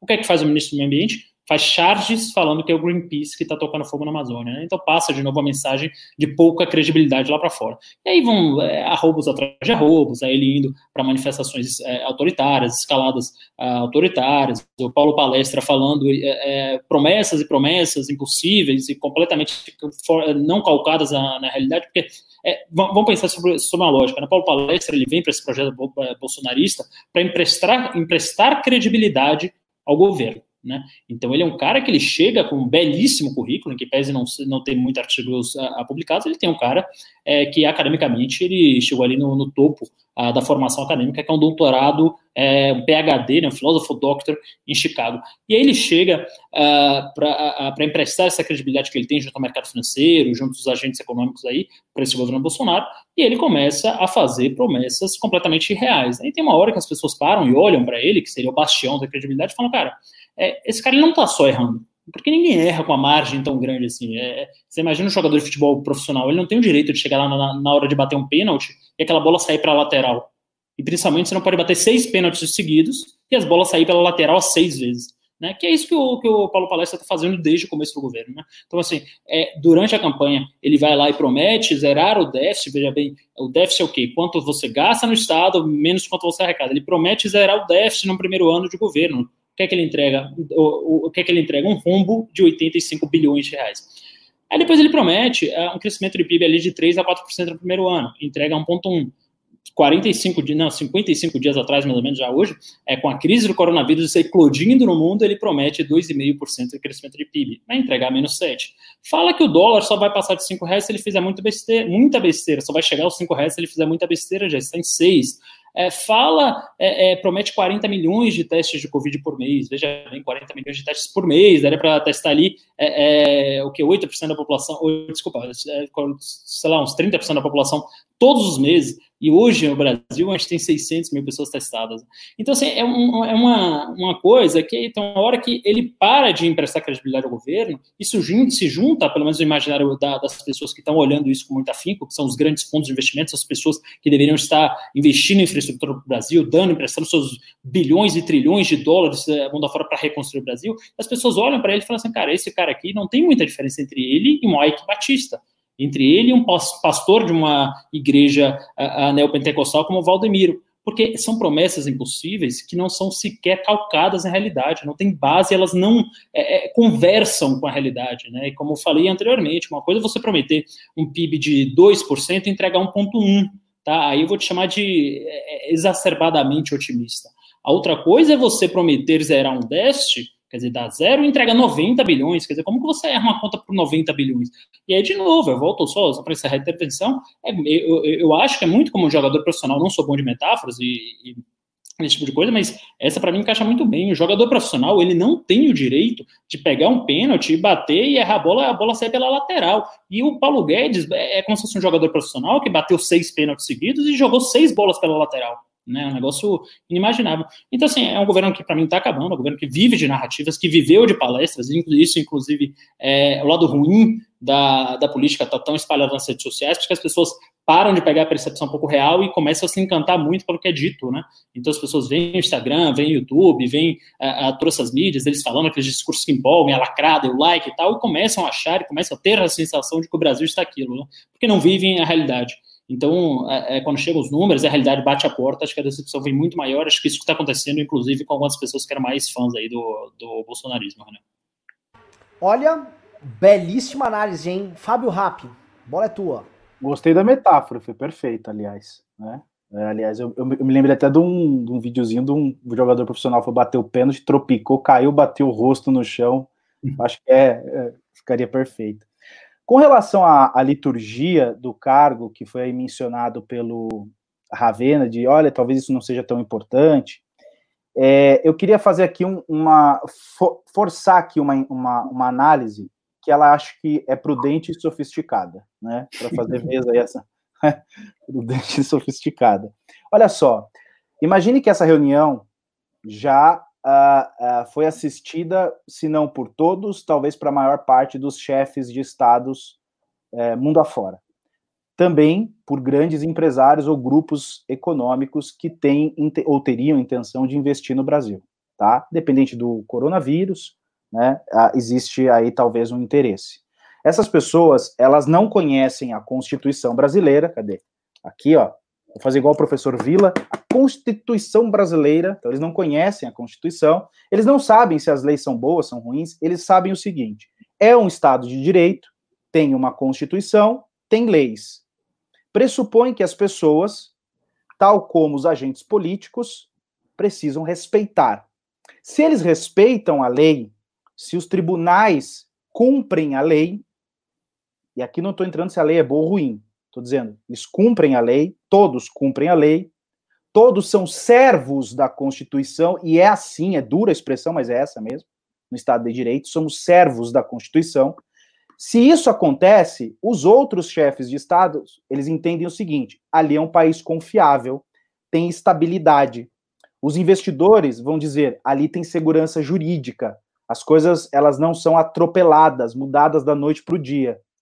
Quando isso não é respeitado pelos agentes políticos numa reunião que não é protocolar, é uma reunião oficial, é uma reunião que, enfim, que tem ali a, a sua liturgia, quando eles, olham para essa é, reunião, o que, qual é a mensagem que eles recebem? Cara, isso tá uma bagunça onde já se viu numa reunião oficial um ministro da educação que não é um ministro estratégico do ponto de vista do Estado maior, ele apontar para o STF e dizer assim: ó, temos que prender esses vagabundos.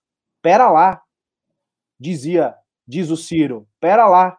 Não é assim que funciona. Você pode ter divergência com relação ao STF, às decisões de determinados juízes mas existe uma via democrática para isso. E não é uma via que é, não funciona no Brasil. Tanto funciona que levou o Lula para a cadeia e também tirou Lula da cadeia. Olha que coisa curiosa.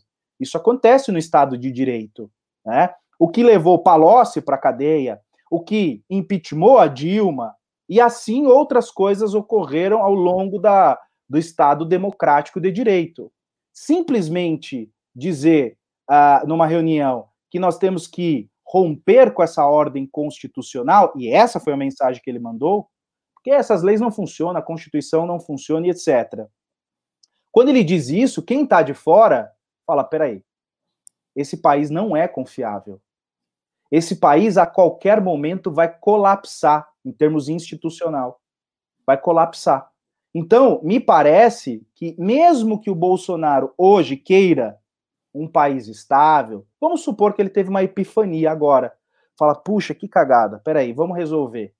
Ele não consegue mais reverter, na política não tem volta. O que está dito, está dito e ponto final. O STF agora não vai aliviar para ele. Para o amigo, o rigor da a, lei.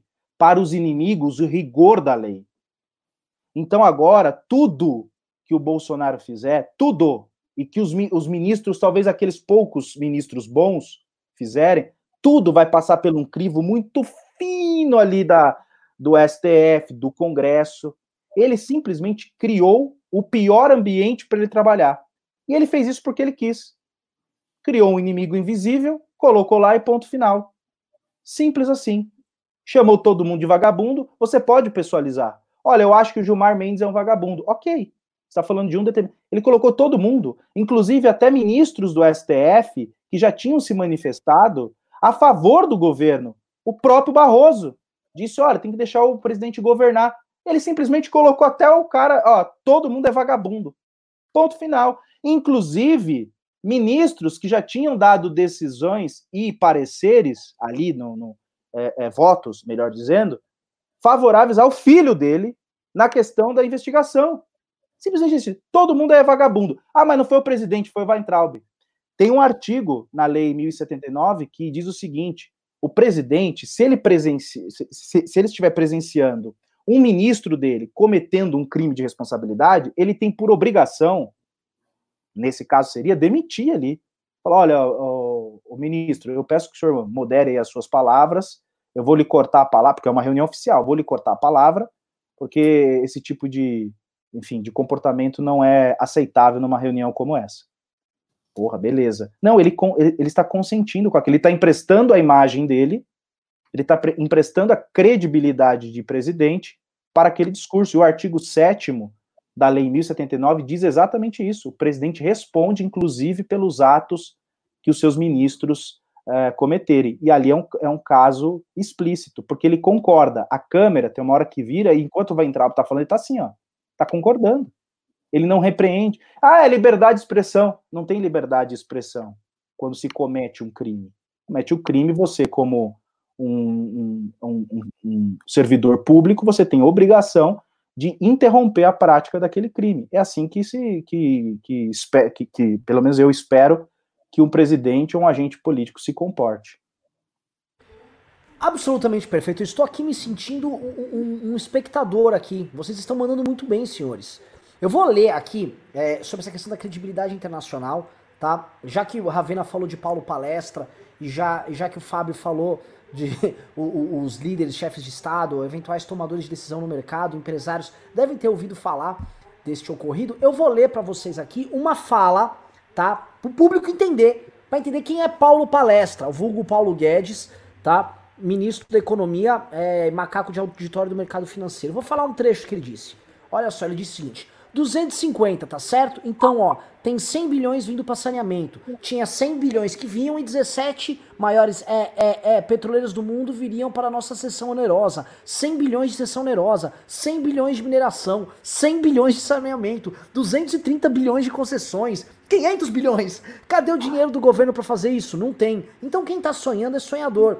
A gente aceita politicamente, a gente aceita. Vamos fazer todo o discurso da desigualdade, vamos gastar mais, precisamos eleger o presidente. Mas o presidente tem que pensar daqui a três anos.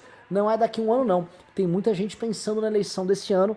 É só a observação que eu faria. O que o Paulo Guedes está fazendo é o seguinte: ele está fazendo uma, é, uma crítica ao, ao projeto lá. Mas o Paulo Guedes é o primeiro a acreditar que esses investimentos externos vultuosos viriam ainda no ano passado. Não, eu vou vender um trilhão aqui em estatais aqui, e eu também vou trazer nessa sessão onerosa mais 50 bi aqui, e vai ter mais 100 bi que eu vou fazer aqui nos postos de petróleo. A gente lembra que no passado teve um leilão vexatório nos postos de petróleo, onde a, Petrobras teve que entrar novamente como sócia lá. Ou seja, o mundo já estava vendo, ok, este Brasil está confuso.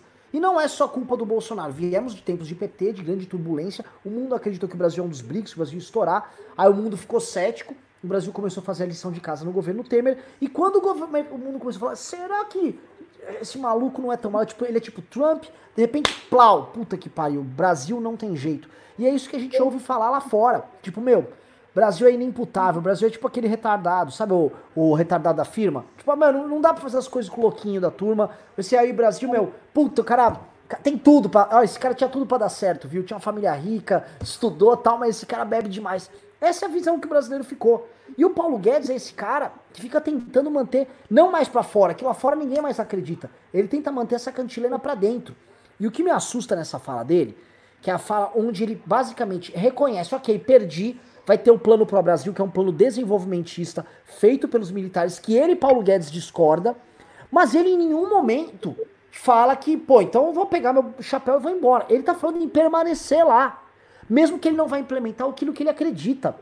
E mais, ele reconhece, e acho que esta é a parte mais grave de todas as falas do senhor Paulo Guedes, ele reconhece ali que ele está, que este plano Marshall, este plano pró Brasil é feito para a reeleição do Bolsonaro. Eu vou ler novamente. Ele fala aqui, ó, como é que é? é cadê o dinheiro do governo para fazer isso? Não tem. Então quem está sonhando é sonhador. A gente aceita, politicamente a gente aceita. Vamos fazer todo o discurso da desigualdade, vamos gastar mais. Precisamos eleger o presidente. Ponto.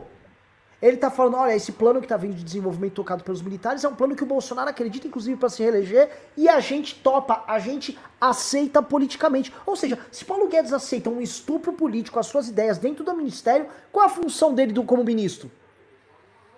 Ele tá enganando não mais o cara lá fora que já não acredita, ele tá aqui para enganar brasileiro. Ele tá aqui para enganar aquele cara que quer investir uma economia. Puta, eu tenho 15 mil reais, eu vou botar ali, eu vou virar cotista de um fundo. Vou entrar pro fundo se lasca black lá, e aí perde tudo no fundo. É isso que o Paulo Guedes fez. Ele quer enganar o cotista brasileiro, ele quer enganar o investidor brasileiro. E sabe por que, que ele ainda quer fazer isso? Porque tem trouxa que cai. Porque tem trouxa disposto a cair. A demanda de otário gera uma oferta de malandro. E o Paulo Guedes hoje é um malandro nessa oferta. E é um malandro muito louco, e assim, eu desculpa fazer esse parênteses aqui, continuando a falar do, do Paulo Palestrinha, porque ele tem que ser desconstruído, que ele é um dos caras que acha que o Bolsonaro se elegeu por um, assim, por um encanto dos deuses, o Bolsonaro tem uma espécie de poder mágico de convencimento das pessoas, e ele tem esse temor reverencial que eu acho que foi o Fábio que falou, né? Que todo mundo na reunião tava, tinha um medo, um assombro do Bolsonaro, porque aquelas pessoas acham que o Bolsonaro ele tem quase superpoderes tá? Eu, eu conversei com o finado Bebiano, Gustavo Bebiano, que é um cara muito mais decente do que eu achava, eu já fui muito crítico dele, mas é um cara muito mais decente do que eu jamais imaginei. Só que o mesmo o Bebiano, quando ele falava do Bolsonaro, mesmo sendo, tendo se tratado como um lixo pelo Bolsonaro, tá? O Bolsonaro tratou ele como o cocô do cavalo do bandido. Chutou ele como um traidor. Ele, não, porque o capitão dizia, porque o capitão. E eles falam, todo mundo que chama ele de capitão, claramente se coloca numa posição tipo, inferior a ele e ele como alguém que vai resolver, tipo um Capitão América.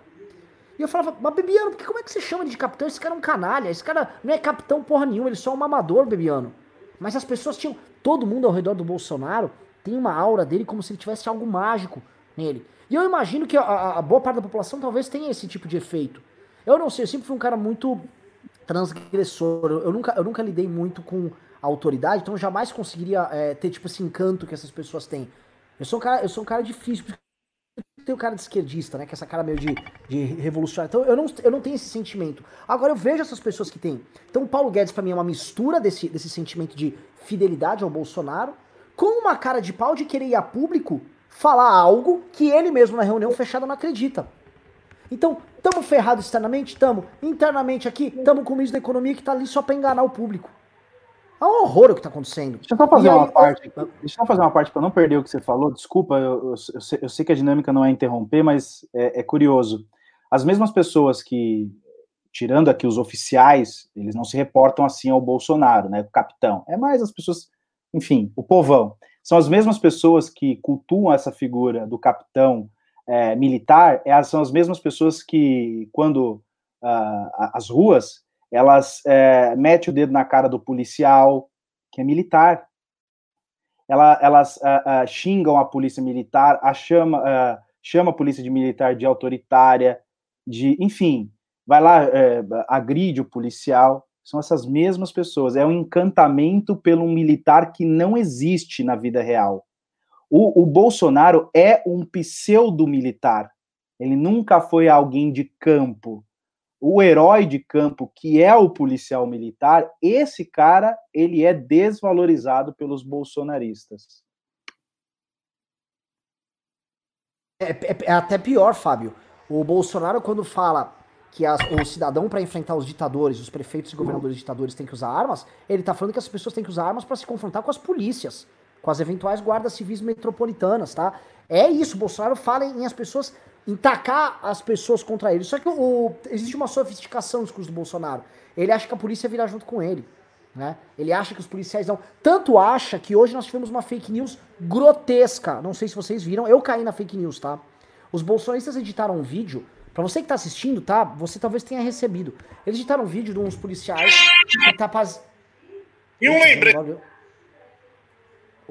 Eles editaram um vídeo de um cortejo militar passando, onde os policiais estão batendo continência. E aí os Minions cortam esse vídeo e vão para um vídeo do, desses manifestantes malucos dele, da turma do Corona Fest, do Corona, né, Corona Palusa lá, com os policiais juntos, outros policiais, dando a entender que aqueles caras estavam batendo continência, estavam batendo continência para manifestação bolsonarista, tipo, a polícia tá com a gente. Teve que a polícia soltar nota, a Polícia Militar de São Paulo falava, isso aqui era um cortejo fúnebre. Eles estavam batendo continência pro soldado morto. E vocês estavam mentindo. A coisa é tão mentirosa, eles são tão descarados, que o Roberto Jefferson, hoje herói do governo, hoje um dos principais expoentes e influenciadores bolsonaristas em redes sociais, Roberto Jefferson mentiu, pegou essa mentira, transformou em tweet e saiu lá. O, a polícia está com o Bolsonaro. A coisa é tão maluca. Que divide pau Jefferson... com o Guilherme Pádua, né, Renan? Que é o assassino lá do filho ah, da. Sim! Tem o Guilherme de Pádua! Temos. É. Então a coisa tá completamente fora. Teve um outro episódio, só para reforçar é, essa, essa, essa coisa lunática, em que o Bolsonaro foi para o Rio Grande do Sul na posse de dois generais para o comando. E ele foi dar a mão para os dois generais, os dois generais deram o cotovelo para ele. Isso daí tem uma leitura, tem uma semiótica aí. É, cara, nós não estamos com você nesse tanto aí que você quer. Nosso, nosso limite é a ciência e a Constituição. E aí ele pula esse general e vai no outro, tenta dar a mão, o cara dá o cotovelo para ele. Ali, para mim, é assim, ó. Ele já pensou: bom, Rio Grande do Sul eu não tenho se tiver um golpe, é menos o Rio Grande do Sul. Simples assim. Nítido, nítido. Não, aquilo, aquilo foi, foi um deles, inclusive, era o Pujol ali. Tanto que aquilo arrumou o problema que o Bolsonaro quis a cabeça do Pujol depois. O prefeito de Porto Alegre, Marquesan, também foi outro que não, não deu a mão. É, é uma situação horrorosa. Você viu com o Maia? Isso aí? O Maia, o Bolsonaro, o Maia também deu o cotovelo, o Bolsonaro fez questão de ir lá e ficar abraçando e passando a mão no Maia. É, é o símbolo que o Bolsonaro quer passar. O outro quer mostrar, eu não estou aqui eu não estou na sua cadeia de loucuras, né? Porque pro Bolsonaro, você desrespeitar as regras de enfrentamento ao coronavírus é uma forma de afirmar que você é patriota, que você é brasileiro, né? E, pera, atenção, vou parar tudo. Heitor, parece que o Moro tá ao vivo. Coloque no ar aqui o Moro já, então. Você tá começando, coloque no ar que uh, o público que assistir a gente vai fazer análise. Heitor, vamos lá. A atitude dele na reunião. Ele falou sobre os 16 meses em que integrou o governo Bolsonaro. Moro disse que o presidente não se empenhou no combate à corrupção. Criticou a aproximação do governo com políticos do Centrão e disse que saiu para não trair seus princípios. Obrigada por aceitar o nosso convite. Tudo bem, Poliana. É um prazer aí estar falando é, com, com o Fantástico, com a imprensa. Com 22 anos de experiência na magistratura, na avaliação do senhor, o presidente cometeu crime? Veja, eu quando deixei o governo, eu fiz aquele pronunciamento e depois prestei um depoimento, eu deixei muito claro que nunca foi minha intenção prejudicar o governo de qualquer maneira. O que aconteceu, minha avaliação, uma interferência é, política do presidente da República na Polícia Federal, tanto na direção geral como também na Superintendência do Rio de Janeiro. entendi pela relevância do assunto que era a minha obrigação revelar né, a verdade por trás da minha saída. Cabe agora às instituições, né, o PGR, a Polícia Federal e a próprio Supremo Tribunal Federal fazer a avaliação sobre esses fatos. Né? Na minha parte, não cabe eu emitir uma opinião específica a esse respeito. Dois dias antes do senhor pedir demissão, o senhor participou de uma reunião ministerial no dia 22 de abril. Essa reunião, a defesa do senhor incluiu como prova no inquérito. Esse vídeo dessa reunião foi divulgado, inclusive, na sexta-feira agora. Horas antes dessa reunião, o presidente Bolsonaro mandou uma mensagem para o senhor que eu vou ler aqui agora. Moro, Daleixo sai esta semana, está decidido. Você pode dizer apenas a forma, a pedido ou ex ofício. Valeixo era o então diretor-geral uh, da Polícia Federal, nomeado pelo senhor. O senhor respondeu para o presidente que precisava conversar pessoalmente com ele, presidente, sobre o assunto. Como é que foi? O senhor teve essa conversa, tentou fazer com que o presidente mudasse de opinião? Ele mandou essas mensagens, de fato, né, no, dia, no dia 22, dizendo: olha, vai trocar de qualquer jeito, você escolhe apenas a forma. Isso né, demonstra que essa argumentação de que não havia interferência, desejo de interferência na Polícia Federal não é, é propriamente correto. Esse vídeo é mais um dos elementos de prova. Nós tivemos a reunião né, no, ministerial, no qual novamente ele externou essas, essas situações, que ele iria trocar, intervir, né, porque os serviços de inteligência não funcionavam, ele precisava trocar e ele ali, uh, me parece claro, até pelo gestual que ele realiza, que ele se refere a mim, ele fala à Polícia Federal. Agora, eu não ia discutir isso no âmbito de uma reunião ministerial, é? até porque ali o ambiente não era um ambiente muito favorável ao contraditório. Na reunião, como o senhor mesmo é, mencionou agora, o presidente faz uma reclamação muito contundente, inclusive diz um palavrão, para dizer que estava preocupado uh, com a possibilidade de quererem prejudicar familiares e amigos dele. Mas é a p... o tempo todo para me atingir mexendo com a minha família. Já tentei trocar gente da segurança nossa no Rio de Janeiro, oficialmente, e não consegui. Isso acabou. Eu não vou esperar a minha família toda, de sacanagem, ou amigos meus, porque eu não posso trocar alguém da segurança na ponta da linha que pertence à estrutura nossa. Vai trocar. Se não puder trocar, troca o chefe dele. Pode trocar o chefe dele? Troca o ministro. Em outro momento, o presidente verbalizou para o senhor essa preocupação ao longo da sua gestão no Ministério da, da Justiça? Quem tem que dar essa explicação, quem tem que esclarecer o sentido dessas afirmações, a meu ver, é, é o Planalto e não o ministro o ex-ministro da Justiça. Veja, o presidente ele externou publicamente diversas vezes as preocupações que ele tinha em relação aos filhos dele. Né? O que existe é todo um contexto que é a, a necessidade externada pelo presidente, colocar pessoas de confiança dele e uma satisfação com serviços de, de, de inteligência que eram prestados pela PF. Agora, é, tem que ver o que, que ele entende exatamente com é, serviços de inteligência que para ele estavam insatisfatórios. Ao longo da, da reunião, ele mais de uma vez reclama do serviço da Polícia Federal, da falta de informações, diz que não vai admitir que seja surpreendido por notícias e diz também que ele mantém um sistema particular de informações. Sistema de informações. O meu funciona. O meu particular funciona. Os que tem oficialmente desinforma. O senhor tinha conhecimento desse sistema e de como isso funcionava? Acho que isso tem que ser indagado aí ao presidente da República, né? O que, que ele quis dizer, o que, que ele quis dizer com esse serviço particular? O que me causou mais preocupação foi, é, me parece, o desejo de que os serviços de inteligência prestados por esse serviço particular fossem passados a ser prestados pelos serviços oficiais. Num dos momentos da reunião, em que o presidente diz que vai interferir em todos os ministérios, ele olha para o senhor. E não dá para trabalhar assim, fica difícil. Por isso, vou interferir. E ponto final, pô. Eu queria entender se essa olhada que o presidente dá para o senhor, olhando para a esquerda, que é onde o senhor está, para o senhor confirma que a interferência seria na Polícia Federal e não uma mudança na segurança pessoal e familiar dele, como em algum momento isso foi dito. Eu acho que o vídeo ele fala por si. Quando ele olha na minha direção, é, isso evidencia de que ele estava tratando desse assunto, falando desse assunto da Polícia Federal. E tem, nós temos que analisar os fatos que ocorreram anteriormente. Né, ele não teve nenhuma dificuldade em alterar o serviço do GSI, inclusive do Rio de Janeiro. Ele promoveu até as pessoas envolvidas, sinal de que não havia nenhuma insatisfação. E os fatos posteriores. Os fatos posteriores são o quê? A, a, a mensagem que ele me manda na quinta de manhã, que ele fala mais um motivo para a troca, né, após enviar uma mensagem relativa ao inquérito no Supremo Tribunal Federal. E, por outro lado, o que, que acontece? Acontece a demissão do diretor Valeixo. Em, em que momento o senhor sentiu que o presidente estava tentando agir de forma a que a Polícia Federal atendesse aos desejos dele, às necessidades dele? Olha, tem que entender, no fundo, essa questão da interferência na Polícia Federal, ela vem num contínuo, na qual eu ingressei no governo e até dei uma entrevista na época ao Fantástico, é, muito clara de que eu tinha um compromisso com o combate à corrupção, com o combate à criminalidade violenta, o combate ao crime organizado. E, em parte, isso foi realizado, especialmente a criminalidade violenta e o combate ao crime organizado.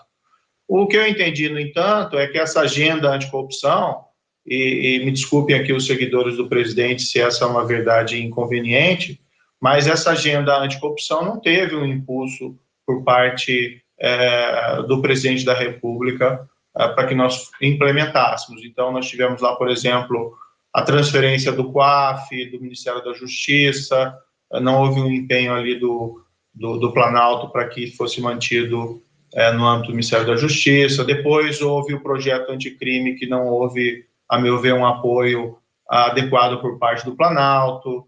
Houve lá a mudança do entendimento da execução em segunda instância, depois foi apresentada uma proposta de emenda constitucional é, para restabelecer a execução em segunda instância, que é algo muito importante contra a corrupção. Não houve uma palavra do presidente da República em apoio. Então, essa interferência na Polícia Federal, a meu ver, ela vem no âmbito de um, de um contínuo, é, em que eu vi essa agenda anticorrupção ser cada vez mais esvaziada. E recentemente nós vimos essas alianças, né, que são realizadas com políticos é, que não têm um histórico totalmente assim positivo dentro da história né, da, da, administração pública. É certo que é preciso ter alianças no parlamento para conseguir aprovar projetos. Então eu, eu acabei entendendo, né, com essa interferência, que olha não faz sentido eu permanecer no governo, até porque, né, eu, que, qual que era a minha percepção? O governo se vale da minha imagem, que eu tenho esse passado de, de combate firme contra a corrupção, e de fato o governo não está fazendo isso, não está é? fortalecendo as instituições para o combate à corrupção. Por que, que o senhor não saiu antes? Eu fui permanecendo uh, porque eu tinha esperança de conseguir avançar com essa agenda. Fui vendo essa agenda sendo esvaziada e para mim, a, realmente, a gota d'água foi essa interferência na Polícia Federal. Em particular, porque a Polícia Federal, ela também investiga malfeitos dos próprios governantes. A pergunta que surge é se o senhor teria guardado alguma prova justamente para não parecer que teria sido omisso em relação a alguma possível conduta criminosa do presidente durante a sua gestão. Não, de forma nenhuma. Não houve nenhuma situação. Toda a situação é, eu revelaria, se fosse o caso.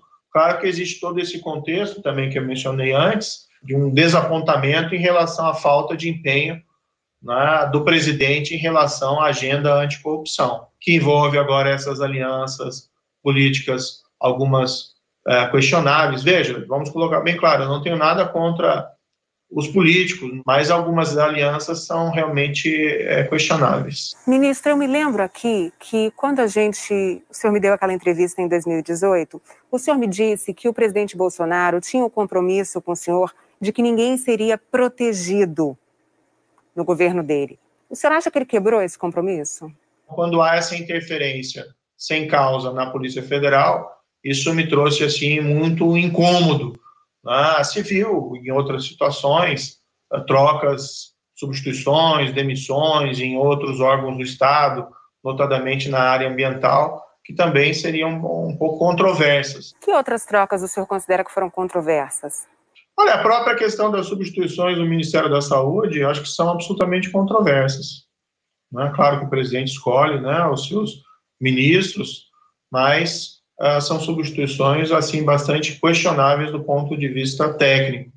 eu quero dizer que eu também uh, me senti desconfortável com essa gestão. Uh, a posição do governo federal né, em relação à pandemia, muito pouco construtiva. No dia da reunião, o Brasil contava com 2.900 mortos e mais de 46 mil casos de Covid. E esse assunto praticamente não foi debatido na reunião. Hoje a gente já passa de 22 mil mortos. O senhor que viveu o governo de dentro, por que, que a pandemia não foi discutida naquela reunião? Essa é uma questão que deveria ser dirigida principalmente ao presidente da República. O presidente da República tem uma posição negacionista em relação à pandemia. Houve um debate também sobre a questão de prisão, no caso de infração, descumprimento de isolamento e de quarentena. Teve alguns episódios, né, que foram até noticiados, de algumas pessoas que foram presas por violação de isolamento de quarentena, E eu sempre externei, olha, minha posição é que a prisão deve ser evitada ao máximo. Né? Isso deve ser objeto de diálogo, deve ser objeto de convencimento. Mas é, existe uma possibilidade legal da prisão, porque é um crime previsto, uma infração penal prevista no artigo 268 do Código Penal. Ah, o presidente Bolsonaro insultou ali na reunião prefeitos e governadores por justamente adotarem o isolamento. O senhor acha que esse assunto, a posição do senhor pró-isolamento, aumentou o clima de tensão, o choque entre o senhor e o presidente Bolsonaro? Dentro do governo, lembro de várias reuniões que eu participei, né? Ah, isso pode ser dito melhor pelo ministro Mandetta e que foi alertado né, o risco de que houvesse essa escalada de mortes. E, e, e, no entanto, me parece que falta um planejamento geral por parte do governo federal em relação a essas questões. Agora, eu acho que a minha lealdade ao próprio presidente é, necessita, demanda que eu me posicione com a verdade, né, com o que eu penso, e não é, apenas concordando com a, a, posição do presidente. Né? Se, se for assim, é, não precisa do ministro, precisa de um, de um, papagaio. Em nenhuma circunstância se pode concordar com a, a, essa, vamos dizer assim, que o armamento sirva de alguma forma para que as pessoas possam se opor é, de forma armada contra medidas sanitárias. Mas foi justamente isso que o presidente Bolsonaro defendeu na reunião que a população fosse armada, inclusive com o intuito de se rebelar contra governadores e prefeitos. E o senhor estava ali presente. Sim, mas veja, não há espaço ali dentro dessa reunião, isso me pareceu muito claro, não existe um espaço ali para o contraditório. No dia seguinte, saiu uma portaria assinada pelo senhor e pelo ministro da Defesa, aumentando a, a possibilidade do cidadão comprar munição de 200 cartuchos por mês para 550 por mês. Essa atitude do senhor foi resultado dessa pressão que o presidente fez na reunião? Certamente. Eu não queria também que isso fosse utilizado como um subterfúgio é, para desviar a questão da Polícia Federal, da interferência na Polícia Federal. O senhor achou que valia a pena a troca? Olha, isso veio um pedido do presidente e uh, eu entendi naquele momento que não tinha condições de me opor a isso porque já existia essa querela envolvendo a Polícia Federal. Não foi a primeira reunião ministerial que o senhor participou. Elas tinham sempre aquele ambiente, aquele tom de xingamentos e ameaças que a gente viu no vídeo? Eventualmente, nessas reuniões, tinham algumas discussões veementes. Né? É, o tom no entanto, a meu ver, houve uma subida desse tom nos últimos meses. Ameaças, defesas de medidas Essas ilegais. São questões aí que devem ser é, ditas por outros, a meu ver. Né? É que só ficou lá um ano e quatro meses, né, ministro? É Bom, é durante essa reunião foram quase duas horas. O senhor falou somente por duas vezes. O senhor passou quase o tempo todo de braços cruzados, calado. Por quê? Quanto às questões relativas à interferência na Polícia Federal, é, eu tinha uma reunião com o presidente na quinta-feira, no dia seguinte. E, sinceramente, acho que esses assuntos eram mais apropriados ser discutidos numa reunião é, entre é, eu e o presidente. Mas aí, durante a reunião, o ministro da Educação Diz, por exemplo, eu por mim botava esses vagabundos na cadeia, começando pelo STF. O senhor, que já foi juiz, se calou. Por quê? Eu não sou presidente da reunião. É que pelo vídeo chama a atenção também a manifestação do ministro uh, do Meio Ambiente, em que quer passar a boiada aproveitando a mídia distraída com a questão da Covid. E chama a atenção o senhor quase todo o tempo na reunião calado de braços cruzados. Por isso que eu pergunto da sua postura na reunião. Olha, eu não estava confortável naquela reunião, isso parece muito claro. Eu me sentia incomodado e por vários aspectos. Ficar calado não é uma forma de se omitir? Veja, eu estou dentro do governo, né? então eu tenho também algumas limitações do que eu posso externar publicamente, certo? E eu já tinha esse problema que vinha há tempos em relação à Polícia Federal. Nas imagens da reunião, a gente percebe que o senhor deixou a reunião antes que ela efetivamente terminasse. Por quê? Bem, eu estava bastante desconfortável e incomodado naquela reunião. Como eu já disse, não tinha muito espaço aí para contraditório. Eu acabei saindo, eu queria ter saído antes. Eu tinha também um compromisso agendado que me dava uma desculpa para poder sair antes que ela terminasse. Depois que Sérgio Moro saiu da reunião, o ministro da Economia, Paulo Guedes, defendeu a privatização do Banco do Brasil. E o presidente do Banco do Brasil, Rubem Novaes, chamou o Tribunal de Contas da União de usina do terror. O senhor não pode dizer que as atitudes do presidente Bolsonaro hoje são diferentes das que ele demonstrou ao longo da carreira dele parlamentar no Congresso, durante 28 anos. Se o senhor disse que o senhor não queria sujar a biografia do senhor, por que, que lá atrás o senhor aceitou o convite? Porque eu entendi que eu tinha uma missão importante a realizar. O senhor se arrepende? Não, de forma nenhuma. Eu fiz uma escolha muito clara e na época ela estava justificada é, e fiz uma escolha também é, muito clara e espero que as pessoas compreendam quando sair do governo. O senhor entrou no governo com muito apoio popular. Saiu e está aí tendo de encarar a ira de parte dos apoiadores do presidente Bolsonaro. Incomoda? Eu acho que algumas verdades inconvenientes surgiram. Muitos apoiadores do próprio presidente, antes da minha saída, me diziam um tanto quanto frustrados contra essa falta de empenho maior né, na agenda anticorrupção. Muitos acusam o senhor de ser candidato. Outros pedem que o senhor lance a candidatura antecipadamente. Onde que o senhor está? Em que lugar que o senhor está? Nós estamos no meio de uma pandemia muito grave, muito séria, né? E aqui aproveito para externar minha solidariedade a todas as, as famílias que perderam entes queridos. Eu acabei de sair do governo, né? Eu vou ter que reinventar a, a minha vida.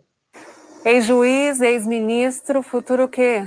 Ah, como eu disse, eu preciso agora a toda essa turbulência em decorrente do, da minha saída, da pandemia, e eu estou encontrando uma maneira de me posicionar.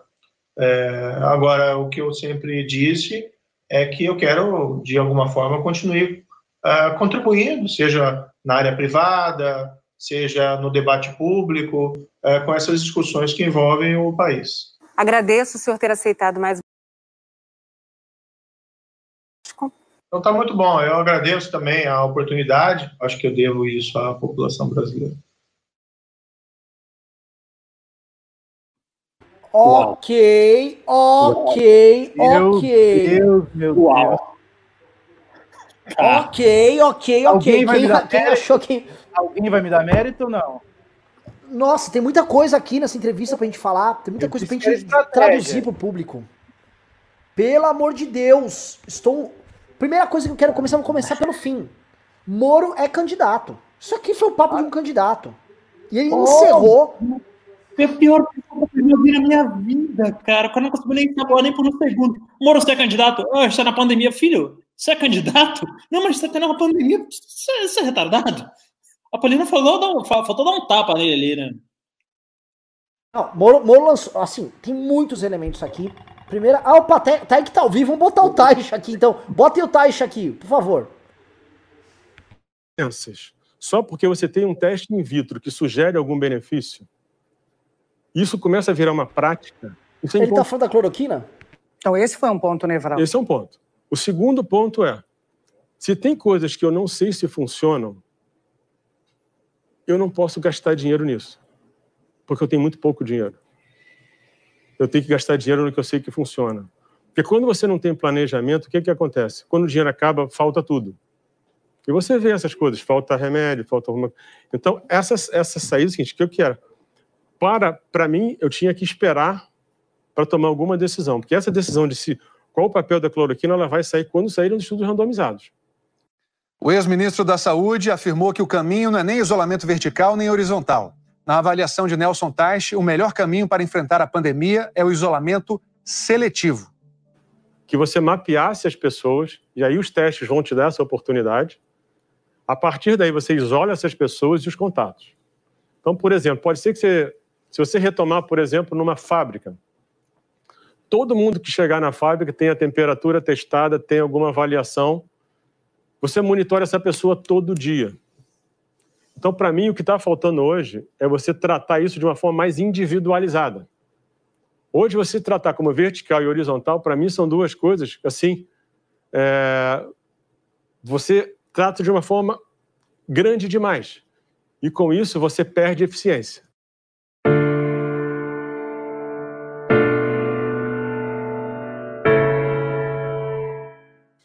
Luiz iria completar 102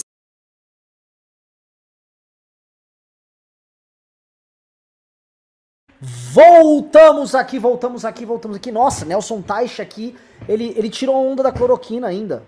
Assim, o programa é tão ruim, esse Fantástico foi tão ruim pro Bolsonaro, tão ruim pro Bolsonaro, que nem tava previsto que iam acabar com a cloroquina e ainda acabaram com a cloroquina dele.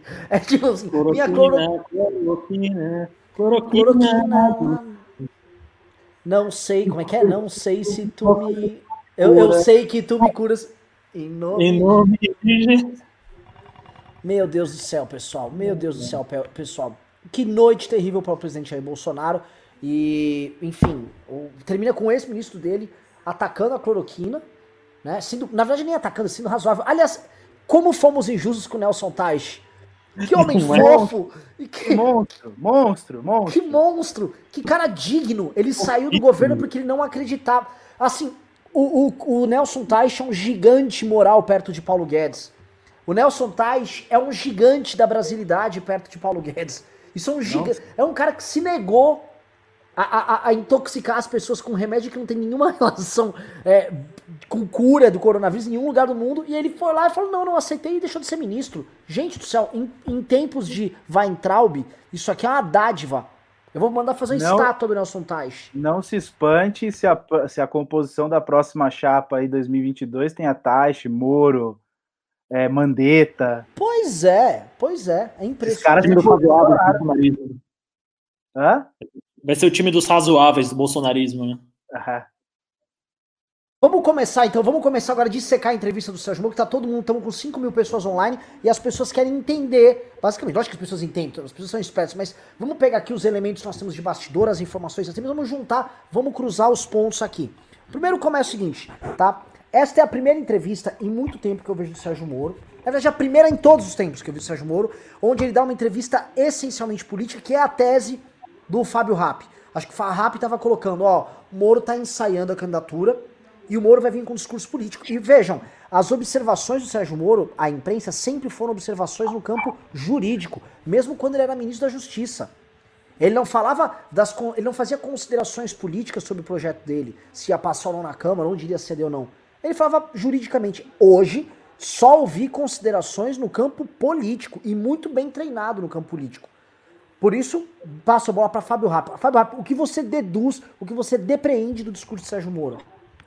Lembrando, Renan, que nós, convers... nós começamos a ficar uh, uh, mais amigos a partir. Ele ainda estava no poder, eu disse para você: ele vai sair, ele tem um projeto político, e, enfim, não importa quem me disse, mas isso. E até fiquei na dúvida, falei, pô, será que eu, a pessoa errou tanto e eu estou interpretando? Tá aí, e, e, veio rápido. Ele já se posicionou, já colocou o carro dele na, na, na pista, e enfim, e agora ele vai começar a, a, a meu ver, aí, vai começar a dar um, uma certa. É, é, um certo contorno, uma, uma certa. É, é enfim, beleza para o discurso político dele. Ele já ensaiou a primeira, isso aqui é um teste, é um protótipo, é um balão de ensaio. Ele vai jogar e vai sentir como que isso vai fervilhar, uh, principalmente para os bolsonaristas, e como que as pessoas que estavam assim, ah, o Moro tá meio xoxo, não fala nada. Agora ele, como na luta, ele chegou com os dois pés no peito do Bolsonaro. Ele simplesmente ele chutou a boca, sem dó nem piedade. Se alguém tinha dúvida da, da força do Moro, tá aí. Ele não... Bom, agora eu vou usar uma frase do Bolsonaro. Moro não tá para brincadeira aqui. Ele vai começar a partir de agora o seu desenho no cenário político. Porque olha só, tem uma pergunta aí que antecede a se você é candidato, é a seguinte: Moro, O que que agora não é mais juiz, ex-ministro, que você é? Esse vácuo, porque ele dá uma resposta tosca ali, o que é? Não, eu sou político. Agora eu tô no, no, no game. Eu vou jogar. Só que eu vou jogar pesado. Ele não. Aí, frases que antecederam essa. Eu, o Bolsonaro estava usando a minha imagem. Ele, ele disse isso. Ou seja, ele está indo pro, pro ataque. Agora ele vai intensificar. E ele é bom nas redes sociais, hein? Ele é bom. O Arthur disse isso em algum, não me lembro em qual a live que eu participei com ele, disse: esse cara é forte. Agora, vocês que são mais analistas políticos do que eu, é, é fato que ele não está sozinho nessa parada. Eu não acho que ele concebeu tudo isso sozinho, ele não concebe tudo isso sozinho. Né? Uh, ele já deve ter uma equipe, enfim, algum guru político mais experiente, é, talvez algum partido, talvez ele seja o candidato da Globo, não sei. Só que jogando, vocês que, que têm mais esse, esse feeling aí com essas questões aí. Marcelo Ravena, são muitos elementos aí, manda ver. É, bom, vou, vou tentar destrinchar a entrevista em algumas partes. Uh, primeiro sobre o bolsonarismo, né? O Moro deixa ali mais do que claro, mais uma vez, para os mais céticos, inclusive com provas, e o Fantástico linka isso muito bem, faz a montagem muito boa da entrevista, quer dizer, intercalando as falas do Moro uh, com uh, os trechos da reunião, que o Bolsonaro, número um, não liga para o combate à corrupção, que isso não é pauta do governo Bolsonaro. Uh, número dois, que é um governo que, como a gente vem falando aqui o programa inteiro, e aliás há vários programas, não tem pauta nenhuma, não tem proposição nenhuma, fica ali no, no, na reunião só lacrando e falando palavrão para lá para cá. Uh, e número três, que é um governo extremamente autoritário que não é aberto ao contraditório nem mesmo na reunião de atacúpula. Né? Então o Moro deixa isso muito claro que ali existe somente um monte de capachos do Bolsonaro feitos somente para concordar com ele. É, é muito sintomático, inclusive, que venha o ministro Nelson Tais, uh, logo depois do ministro Sérgio Moro, porque o Nelson Teich ele saiu pelo mesmo motivo do Sérgio Moro, que foi uh, uh, discordar do Bolsonaro, né? E os dois saíram por discordar do Bolsonaro, é bom frisar, em pautas unanimemente boas. Né? Então, quer dizer, um sai do governo por tentar lutar contra a corrupção. Gosta você da figura do Moro, simpatiza você com a figura do Moro, o fato é que tudo que a gente sabe da história dele até aqui nos leva a crer que ele está falando a verdade, que ele estava ali naquele governo de fato para lutar contra a corrupção e que o Bolsonaro é, freou isso a todo momento. O Moro também coloca de maneira muito clara, mais uma vez, que o Bolsonaro está protegendo os filhos. Agora, sim, agora a militância que lute agora para fazer seu malabarismo retórico para tentar defender o Bolsonaro. Tá? Mas o fato que é, é, é, as provas cabais, as provas literais, as provas explícitas já estão aí. É, e aí também o Nelson Teich, ele sai também porque não concorda com o protocolo do governo, que é o protocolo da hidroxicloroquina. Claro, isso não é a versão oficial, mas é o que dá-se a entender se juntar todos os pontos, que não é difícil. Uma criança de 5, 6 anos consegue juntar esses pontos. O Moro fala que é um governo autoritário que não abre é, é, para contraditório, o Nelson Teich vai, minutos depois, falar ali que a hidroxicloroquina não, é um protocolo seguro, não é um protocolo recomendável. Quem é, acompanha aqui sabe uh, que a gente é muito pautado na ciência, já falou que já destrinchou os principais estudos da hidroxicloroquina, são estudos uh, publicados em jornais periódicos científicos dos mais importantes do mundo, periódicos científicos revisados e publicados há mais de 200 anos, como o British Medical Journal, uh, o New England Journal of Medicine, o JAMA, e todos eles falam em uníssono que a cloroquina é, não é efetiva para a Covid, não é eficaz para a Covid. E o Bolsonaro vai lá, inclusive virou até alvo de um vídeo de humor do Porta dos Fundos e demite seus dois ministros, que um porque prestava condolência para a família e o outro a, a porque é, é, era contra a hidroxicloroquina. E aí o Moro, ele fala também é, muito acertadamente que o Bolsonaro é negacionista em relação à pandemia, né? Que, que, ele já falou várias vezes, o Olavo já falou várias vezes, que é um cara que ele praticamente nega que existe a pandemia, em que pese já estarmos aí com mais de 23 mortos, estarmos tendo um fenômeno no Brasil, Renan, que a gente não tinha desde 1970 que é a morte por desassistência. São pessoas que não têm acesso ao hospital porque os hospitais são lotados. Né? Então, isso está acontecendo ah, pela primeira vez em mais de 50 anos aqui no Brasil, ah, em estados do Nordeste, porque não há leitos para as pessoas serem atendidas, então elas estão morrendo na porta dos hospitais. Então, assim, é, é, é uma, um negócio muito grave é, é, e é muito é, aterrorizante que o governo Bolsonaro pense isso, e isso é, vem à tona nessas entrevistas. Agora, analisando a parte política do Moro, fica muito claro que ele é candidato. E como candidato, a Poliana Brito, é, é, Poliana Brito, né? Brita, Poliana, bom, enfim, a Poliana, ela, jornalista da, da, da Globo, coloca ele na parede já como ente político e, e faz esse papel muito bem, na minha opinião, né? Então fica perguntando, ah, por que você não saiu antes? E para mim a resposta, ele sabonetou ali. Agora eu vou, vou, vou fazer aqui meu julgamento é, é, um pouquinho de espectador, um pouquinho de opinião, mas para mim ele não saiu antes porque estava esperando somente a sua vaga no Supremo Tribunal Federal. Ele estava é, é, é, querendo ser nomeado. Ah, porque você não falou nada? Porque queria ser nomeado para o Supremo Tribunal Federal. Porque assim, ele sabia que não ia conseguir implantar essa agenda de anticorrupção desde o primeiro dia de governo, pelo menos desde, sei lá, três semanas de governo, porque o escândalo do Flávio Bolsonaro, ele eclode ali em dezembro de 2018, né, antes do Bolsonaro tomar posse. Ele toma posse em janeiro, já com essa agenda de proteger os filhos e já com essa agenda de eliminar o combate à corrupção. E já enrolado com coisa de milícia, com é, é, negócio de condomínio, que vai para lá, vai para cá, investigação da Polícia Federal, né? Então, assim, é, o, o Moro já sabia, o Moro já sabia que não coloca agenda. Também não dá para chegar aqui na TV, dando uma de bonitão aqui, pô, tava lá, tentei lutar contra, pelo país, pela corrupção, mas Bolsonaro não quis, não você ficou esperando ali também a vaga no Supremo a partir de certo momento, tá? É, já, já deu para perceber, e a Poliana coloca isso muito bem. Cara, você demorou 18 meses no governo, você só percebeu agora que, que esse pateta não, não tá lutando contra a corrupção? Então, assim, vamos lá. Agora, a partir do momento que o Moro se coloca como ente político, a gente tem que julgar ele como ente político. E tem que também apontar as contradições. Então, acho que foi essa leitura que eu fiz da, dessa entrevista aí, Renan. Muito honesta a tua leitura aqui. Muito honesta, porque de fato, o, o, a primeira coisa que vai acontecer também com o Moro se assumindo como agente político será a emergência dos moristas, que tal qual os bolsonaristas serão uma caterva de oportunistas que vão aparecer e se amarrar no Sérgio Moro para concorrer para vereador, deputado federal nas próximas eleições. Já comece, assim, ó, este passo que ele deu hoje, ele terá consequências amanhã. Amanhã você começará a ver os primeiros moristas. Eu já vou falar uma pessoa que é morista, que é morista e já tá morando ali nas redes sociais. Senhora é, Joyce Hasselman, tá? Toda essa turma já vai. Todo mundo que é daquele PSL, uh, eh, PSL do B, ou PSL que ficou com o Bivar, esses caras já são. Não, não, Sérgio Moro, eu tô com ele, amo o Sérgio Moro. Essa turma vai toda pra lá, tá? O humorismo será uma espécie de, de saída honrosa. E para que você que está assistindo não caia nisso, veja só, nós admiramos o trabalho que o, que o Sérgio Moro teve tal, bacana. Fizemos parte da luta contra a corrupção junto dele ao longo dos últimos anos. Mas, como agente político, ele tem que ser julgado também como agente político. Que é isso que o Ravena falou aqui, tá? O, o Sérgio Moro, quando entrou no governo do Bolsonaro, ele tomou uma decisão política e ele foi leniente com muitas coisas que aconteceram dentro daquele governo. E uma das coisas que o Sérgio Moro foi leniente, e isso precisa ser dito, pessoal, é sobre a questão do COAF. E eu sei que, assim, é, muita gente vai falar, ih, eles estão falando mal do Moro aqui. Não é falando mal do Moro. Senão a gente vai gerar outro Bolsonaro. Se a gente não tratar ele como um homem e começar a tratar ele como uma lenda, um mito, um herói, aí, meu irmão, vocês vão ter outro Bolsonaro para idolatrar amanhã. Então o Moro tomou uma decisão política agora, tá?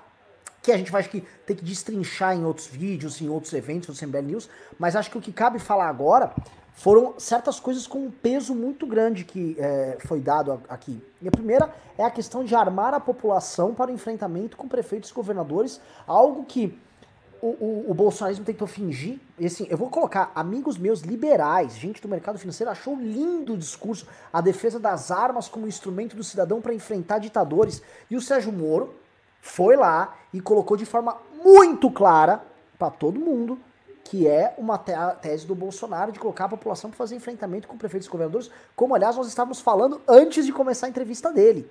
Né? O Sérgio Moro diz o seguinte: o Sérgio Moro está me falando aqui, ô Fábio, me, me corrija, tá? O presidente Bolsonaro quer um caos social, sim. E na minha visão, essa declaração do, da, do cidadão armado enfrentando governadores e prefeitos é o Bolsonaro novamente cometendo crime de responsabilidade, atentando contra a própria integridade da nossa federação. Tá? O que o Bolsonaro fez foi cometer um crime e o que o Moro fez agora, como aliás você falou, né, a tese dos crimes de responsabilidade que o Bolsonaro comete, é o Moro falando: olha aqui esse outro crime de responsabilidade gigantesco aqui que foi dado, e ele, em horário nobre no domingo com o Fantástico, deixou claro para todo mundo. Sim, o Bolsonaro queria isso. A moça do Fantástico referendou. Ela até alfinetou ele, porque ela falou daquele aumento do, da, da munição de 200 para 500 cartuchos, que foi, aliás, um pedido do Bolsonaro e foi um levantamento, vou te falar de quem? De alguém que, inclusive, as pessoas renegaram há bastante tempo, que é o senhor Reinaldo Azevedo.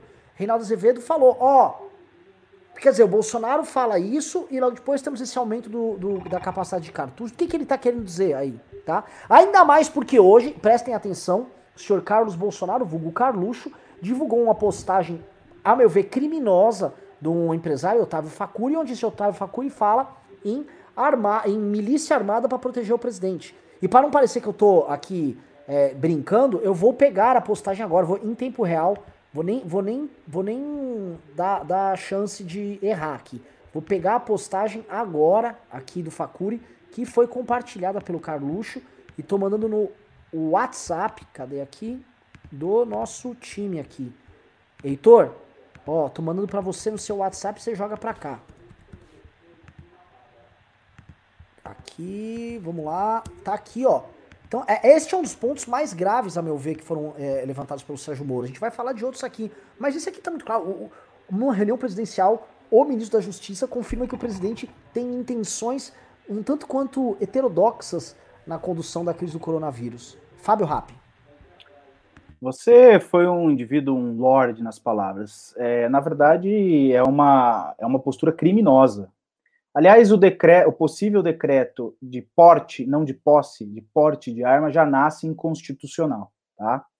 Existe aí a possibilidade, é claro, tornado público tudo isso, né? E com a, a, a chancela do Sérgio Moro que estava no governo dizendo, olha, há essa intenção, é, liberando as armas, o porte, não a posse, lembremos, a posse já, já é possível, estamos falando do porte, e aí vai entrar naquele dilema, né? Pô, então quer dizer que não pode armar a sociedade? Não, pode, você pode conceder o direito das pessoas se armarem, desde que não seja para este fim, o fim este que foi justificado pelo Bolsonaro, o enfrentamento contra o Estado. Isso é absolutamente inadmissível, porque você cria uma, uma, uma milícia, tal como foi feito na Venezuela, e, da, e depois o Bolsonaro pode até cooptar essa milícia, dizendo: olha, vocês são meus guerreiros. Aí, ó, o, se quiser ampliar mais aí para você fazer a leitura da, do, do print aí, para que as pessoas tenham conhecimento aí do que foi. Vamos fazer a leitura aqui, Heitor. Não, eu não estou conseguindo ler, tá muito pequeno, então você precisa aproximar mais.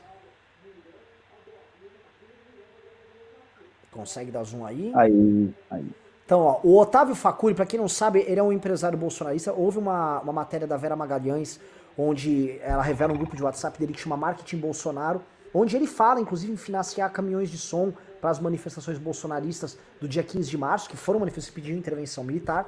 E esse Facuri fala o seguinte: presidente, somos brasileiros de bem, patriotas e tementes a Deus. Um exército civil patriótico, ainda que desarmado, por enquanto por enquanto, iremos defender seu governo enquanto estiver honestamente lutando pelo bem do nosso povo. Veja só, ele já se coloca como um exército civil patriótico ainda desarmado, por enquanto. Sim. Tá? Sim. E qual o objetivo desse exército civil desarmado? defender o seu governo enquanto estiver honestamente lutando pelo bem do nosso povo. Óbvio que para eles Bolsonaro sempre estará lutando pelo bem do povo, sim, porque esses caras não discordam com o Bolsonaro pra nada. Se o Bolsonaro aparecer batendo na mão na mãe desses caras, esse cara fala, pô, que lindo, mito bate na minha mãe de uma forma diferente. Tá aqui, pessoal. Esse cara, esse cara é financiador de manifestação bolsonarista, tá? Esse é um cara importante. E essa postagem foi compartilhada por ninguém menos do que o filho do presidente da República, o Carlos Bolsonaro. Então, o intento que o Sérgio Moro fala lá, lá, ali na, lá, na reunião, em que ele, ele agora disse no Fantástico, fica demonstrado aqui. Eles estão trabalhando nesta linha. Fábio Rapp. Vale lembrar o seguinte: é, aquelas, aqueles indivíduos mais afoitos, mais bolsonaristas, e aí falar, é isso mesmo, temos que nos armar, eles ainda não entenderam que não é que o Estado vai dar arma para ninguém, né? A arma continua sendo cara, você vai precisar comprar, e você que está aí pegando 600 reais do governo, justamente porque não tem um emprego, está passando dificuldade, é você mesmo que vai ter que comprar sua arma. Não sei se você entendeu, esse exército não vai acontecer.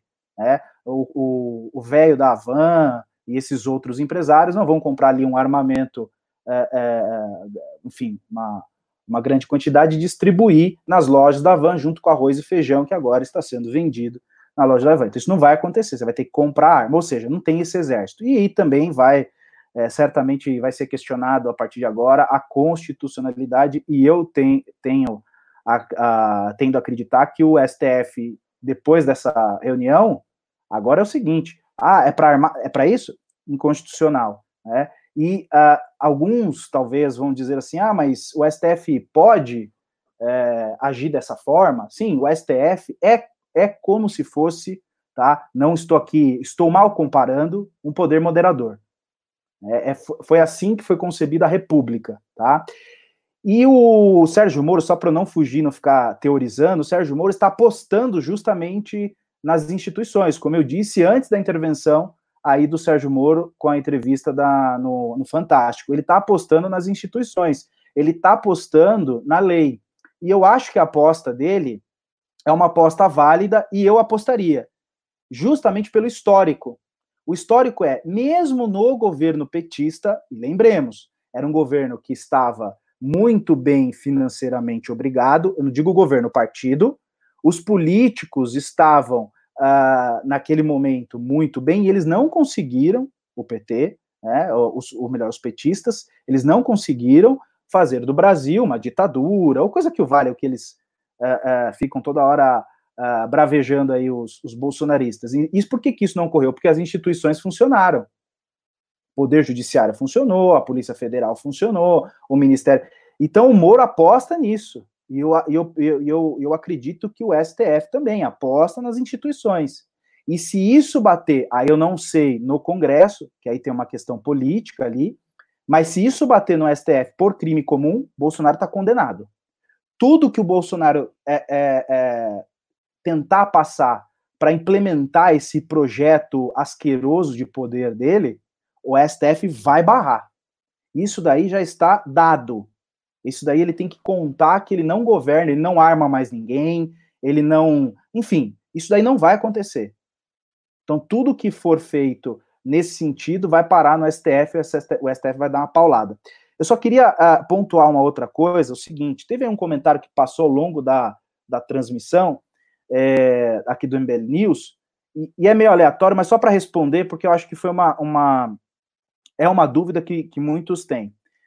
O fato do presidente ameaçar de fazer coisas, como, por exemplo, armar a população para uma guerra civil, intervir na Polícia Federal e por aí vai, alguns tendem a dizer o seguinte, mas ele só disse, ele só, ele só tentou, ele não fez. Para crime comum, isso tem uma diferença. Há modalidades de crimes que não comportam a tentativa, a cogitação, por exemplo.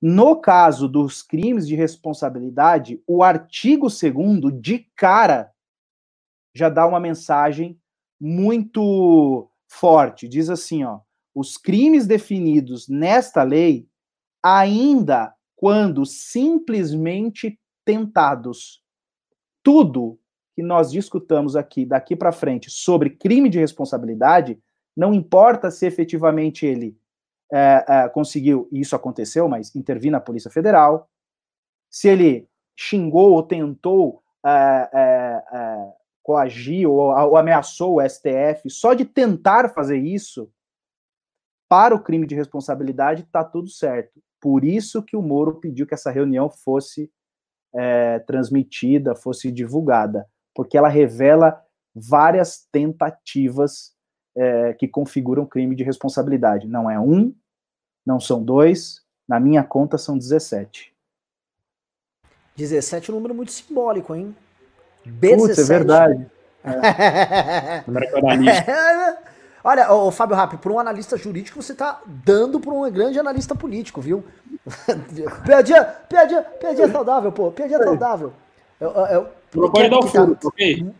Muito redondo. De...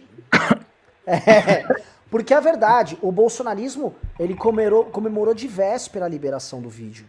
Né? O material tá maturando. Posso falar? Os crimes cometidos, eles estão maturando, eles têm uma velocidade própria. Tá? Então, assim, o Moro levantou agora a bola aqui de mais alguns, que elas vão ganhar velocidade e vida própria ali, tá? De fato, é, hoje, ainda mais com essa manifestação que teve domingo, agora, é, com novamente aquelas pessoas pedindo intervenção militar, novamente o presidente Jair Bolsonaro presente na manifestação. Não sei se vocês acompanharam, houve uma briga quase campal ali entre esquerdistas e bolsonaristas em Porto Alegre. Tá? Isso já tinha acontecido em São Paulo. Houve também uma coincidência, a manifestação em São Paulo, que teve uma briga com torcida organizada, foi entre a Gaviões da Fiel e, a, e, os, e os patriotas, bolsonaristas. E no Sul também houve a presença dessas torcidas organizadas ali do Inter e do Grêmio, que deixaram as desavenças de lado, Inter e Grêmio a gente sabe muito bem como é que é, para ir lá para cima dos, dos bolsonaristas e brecar a carreata fúnebre do bolsonarismo. Né? E aqui não estou fazendo julgamento a favor nem contra, acho que a gente fica num, numa zona cinzenta em falar que quem é que pode permitir que se manifeste, né? Porque a esquerda também tem direito de fazer suas manifestações bizarras, né? Agora ela, ela quer coibir a manifestação ali bolsominion, mas o fato é, já começamos a ter aquela instabilidade, aquele clima de guerra política no ar, de um cheiro muito ruim no ar, que é exatamente o cheiro que o bolsonarismo quer ver. Né? Novamente, vocês estão assistindo, vocês começam a juntar as provas e juntar os elementos, né? Como, por exemplo, essa questão das armas, essa questão desses enfrentamentos, essa questão do Roberto Jefferson com, é, compartilhando notícia falsa de que policiais batiam consciência para os manifestantes. A gente começa a ver algo tomando forma, é algo muito feio que está tomando forma. Algo que, uh, dentro desta aposta que você comentou, Bolsonaro apostar contra as instituições, as instituições ganham, eu tenho medo. Vou te falar por quê. Meu pai levantou essa hipótese hoje, tá? Ele falou uma coisa que, que, que faz sentido. Por exemplo, essa questão do celular, tá? Eu sei que foi uma solicitação, ele não mandou nada, tal. Mas o bolsonarismo responde dizendo: "Nós não vamos entregar". Ah, não, mas eu nem pedi. Mas foda-se, você tá querendo dizer o quê? Eu não vou entregar. Ele tá impondo um limite onde aí se, o, se eventualmente o Celso de Mello puder tiver que tomar uma decisão jurídica, ele fala: ah, "Eu não aceito, eu não, eu não reconheço". A gente tem aqui a gente tem aqui um precedente bem bem próximo da gente, 2017, o Renan Calheiros não aceitou, não, desculpa, 2016, final de 2016, Renan Calheiros não aceitou a decisão do STF ali e ficou por isso mesmo.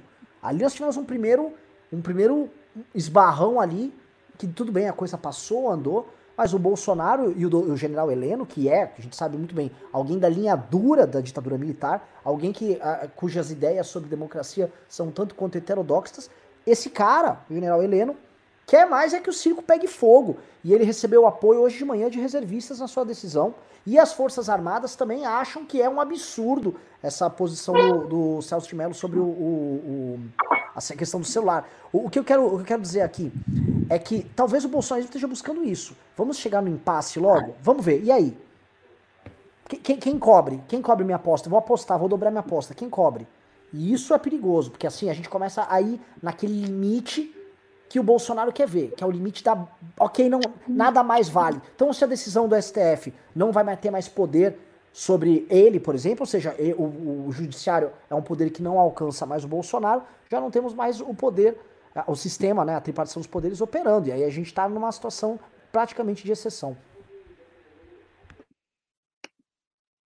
Tá.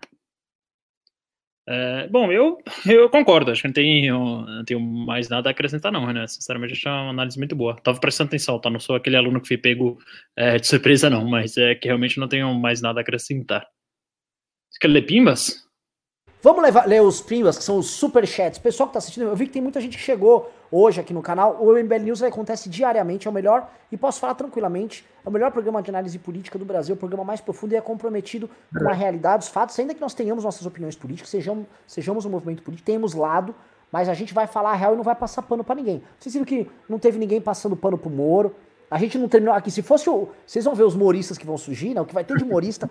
Tá eu, não, não, o Moro foi brilhante, um deus. Não, a gente está falando aqui, o Moro é um agente político. Primeira coisa que nós falamos, Moro tem intenções políticas, o que é legítimo numa democracia. Coisa mais legítima do mundo. Bom que o tenha, tá? Mas a gente tenta entender a lógica por trás, tentamos decifrar. Vamos ler Pimba, então?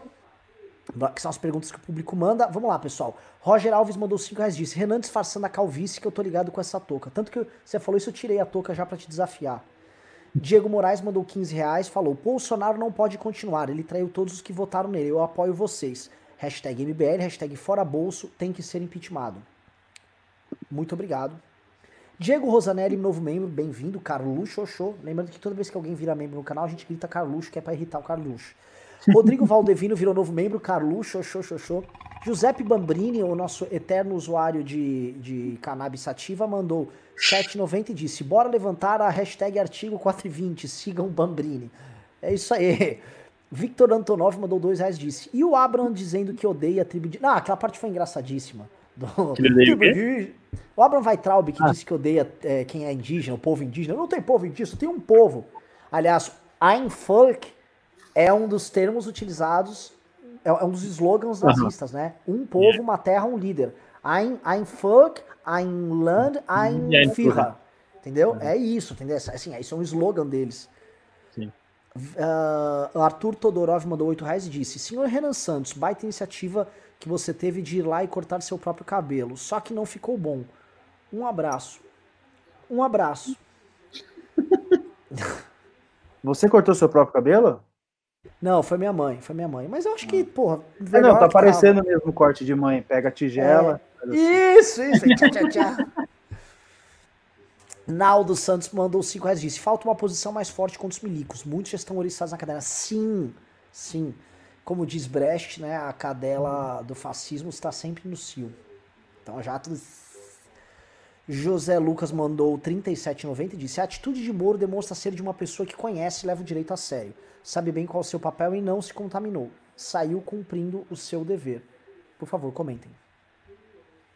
Não, eu, eu, eu acho que não é, não é só isso. Talvez ele realmente tenha valores, não, não vou aqui discutir a, a questão das virtudes do Moro, mas assim, não. Teve ali uma, uma jogada no, no tal do xadrez 4D, ele fez a jogada dele, ele percebeu um vácuo, e ele disse: ah, Acho que eu posso preencher esse vácuo aqui.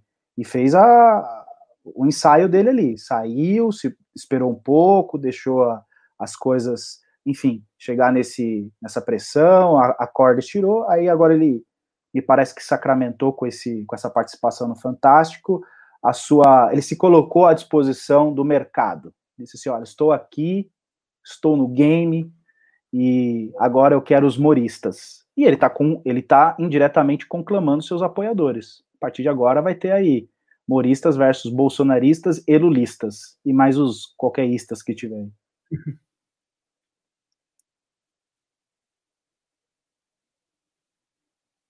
Só desculpa o silêncio, é que eu tava trocando o título, porque é o seguinte, já estão subindo a hashtag agora. A nossa equipe não para de trabalhar. O MBL é uma máquina, nem eu aguento mais, vou morrer por causa do MBL. Já estão subindo a hashtag papagaio do Centrão por causa da fala do Moro ali. Né? Então, vamos que vamos. Alberto Seabra mandou 5 reais e disse: Fábio, eu paguei o curso de política em dezembro, mas por problemas pessoais eu não assisti. Tem jeito de assistir ainda? Puxa, cara, eu não, eu não sei, de verdade. Eu não sei. Teria que falar com um, o que é a parte que cuida da parte operacional do curso. Eu sou um mero professor lá. Pessoal, então quem tiver Twitter, não deixa, continua assistindo aqui, mas não deixa de dar aquela tweetadinha lá, pagar hashtag papagaio do Centrão, que vamos levantar essa tag aí para desconforto do gado. E é, enquanto isso, estão fazendo isso, joguem a hashtag nos comentários, hashtag papagaio do Centrão, porque o gado já chega, já toma pau na cara, ai, ai, ai, ô, o gado fica, fica mal. Juliano Lerner mandou 10 reais disse, temos que focar em deixar muito claro que a direita não é e não está com Bolsonaro. Se continuarmos até as próximas eleições orbitando em torno deste incapaz, entregaremos o país de volta para qualquer um da esquerda. Não tem, olha, é pimba muito lúcido. Aliás, que eu, eu, fui, eu tive o desprazer de entrar no Divas da Opressão para ver uma live dessas meninas. E coitado, vocês acham ruim o que elas falam? Hã? Entrou de máscara, pelo menos? é, é radioativo, é. né? É conteúdo radioativo. É nem Covid mais, ó. É, não, ali, ali, é complicado. Ali é muito complicado. E assim, se o que elas falam é ruim, imaginem quem manda os superchats delas, é um horror. Aqui, tipo, a gente vê democratas aqui, pessoas sensatas. É tipo um troço for, fora de série, assim. Eu, eu até pedi assim, se você for um retardado, até mande um, um, um, pimba aqui pra gente, só pra gente ver que tem pessoas burrinhas. Porque só tem pimba de gente inteligente. Isso aqui é análise perfeita. Anderley Pastelo mandou 10 reais disse: Alguém lembrou do chapeleiro louco da Alice no País das Maravilhas recebendo convidados para um chá? Porque aquela reunião não me faz o menor sentido, parece reunião de diretório de colégio. Mesmo reunião de diretório de colégio, as crianças tentam imitar os adultos, né? O Bolsonaro tenta imitar as crianças. É pior, cara. É pior. Aquilo parece uma conversa de boteco de reunião de sindicato. Uh, vamos lá, próximo pimba aqui. Uh, cadê, cadê, cadê, cadê? Anderley Pastelo mandou 10 reais disse. Ah, já foi. Anderley Pastelo mandou mais 5 reais disse. Comunismo foi reduzido de uma ideologia revolucionária para uma mera desculpa para enganar tolos de direita. Um faz de conta. Marx se revira no túmulo. O Ricardo também fala disso aqui, que é a seguinte, a, a principal expressão mainstream da esquerda mundial não é comunista. Tá? É a expressão hoje que a gente vê no Partido Democrata Americano, é a expressão que a gente vê no politicamente correto, que é, uma, é um trabalho muito mais sofisticado e que ainda opera dentro de uma lógica democrática, sim senhor. É diferente, ah, o comunismo, comunismo, comunismo. Isso dificulta até você poder enfrentar os seus eventuais adversários do campo da esquerda, porque quando você não sabe definir quem é o adversário, você não consegue enfrentá-lo. É igual você falar que vai tratar, por exemplo, o Covid com cloroquina. Ah, tá. É, é. Gabriel Trujillo mandou 10 reais e disse: Renan, o Carlos Bolsonaro postou um trecho de vídeo teu falando de derrubar o STF.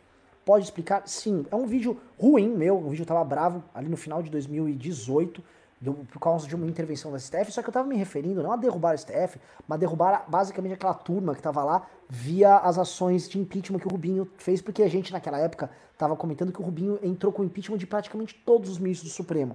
E a gente falava, tem que andar, tem que pedir impeachment dos caras e tal. No jeito que tá, não dá. Esse STF que tá aí, não dá. Só que eu tava com uma retórica inflamada e eu peguei essa base que eu tava falando, não é fechar o Supremo. E sim, a gente tava reclamando que os pedidos do Sul de impeachment que a gente fazia contra o Supremo não andavam. E que eventualmente com a nova legislatura que entraria a partir de 2019 eles poderiam andar tal. Querendo dizer que vamos para cima desses caras e tal. Foi um discurso ruim, porém totalmente tirado de contexto. Uh, inclusive a gente fez uma, uma autocrítica depois no ano seguinte, muito por causa desses discursos uh, inflamados e, e, por vezes errados que a gente faz, que justamente não seja isso. Luiz Felipe de Senha, Negendak, novo membro. Carlos Xoxô. Felipe Nakadumura mandou 7,90 e disse: legalização da maconha pode salvar a economia? Olha, em algumas cidades de, de Santa Catarina, sim, especialmente as de praia. Aldair Miguel Procópio, novo membro. Carlos Xoxô. Leonardo II mandou 10 reais e disse: Precisamos dar visibilidade à nossa indignação, pois o gado não respeita o isolamento e faz manifestações fazendo parecer que só ele tem apoio. Panelaços diárias, faixas gigantes nos prédios nas ruas. Eu concordo e acho que a gente tem que partir para esse campo. O que vocês acham? Bem, acho que concordo plenamente. Acho que está na hora de manifestar cada vez mais veementemente, a nossa vontade de ter um presidente novo, ter um projeto de país. Concordo. É. Luciana Ludogério Moro Santos mandou 10 reais e disse: O Carluxo é tão atualizado que pegou uma notícia referente ao Rê, no caso eu, de 2016. Aquela que eu tenho muitos processos. Gente, é, só, lembrando o seguinte: eu tenho processos cíveis contra mim e trabalhistas, e nem são especificamente contra mim. Contra mim eu tenho uns que eu contraí no MBL, tipo danos morais contra um cara da Globo tal. Aquilo são processos contra uma empresa e, em geral, são problemas que a empresa já tinha antes de eu entrar. Eu tentei levantar uma empresa com problemas à época e a empresa tinha bens para saldar as dívidas dela e tudo mais. Só que assim, o Carrefour tem milhões de ações contra eles, a Mercedes-Benz, todo mundo tem, são ações cíveis, que num país onde a, judicialização da atividade comercial e produtiva é total, é absolutamente regra, não exceção.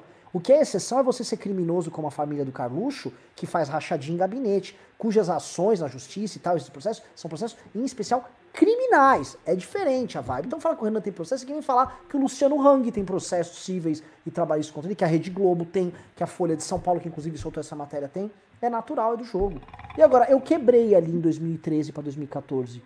Assim como milhares de pessoas quebraram a época por causa da, do, dos erros econômicos da política adotada pelo PT, outros tantos estão quebrando agora por causa do Covid. Quebrar não é crime, tá? Crime é outra coisa.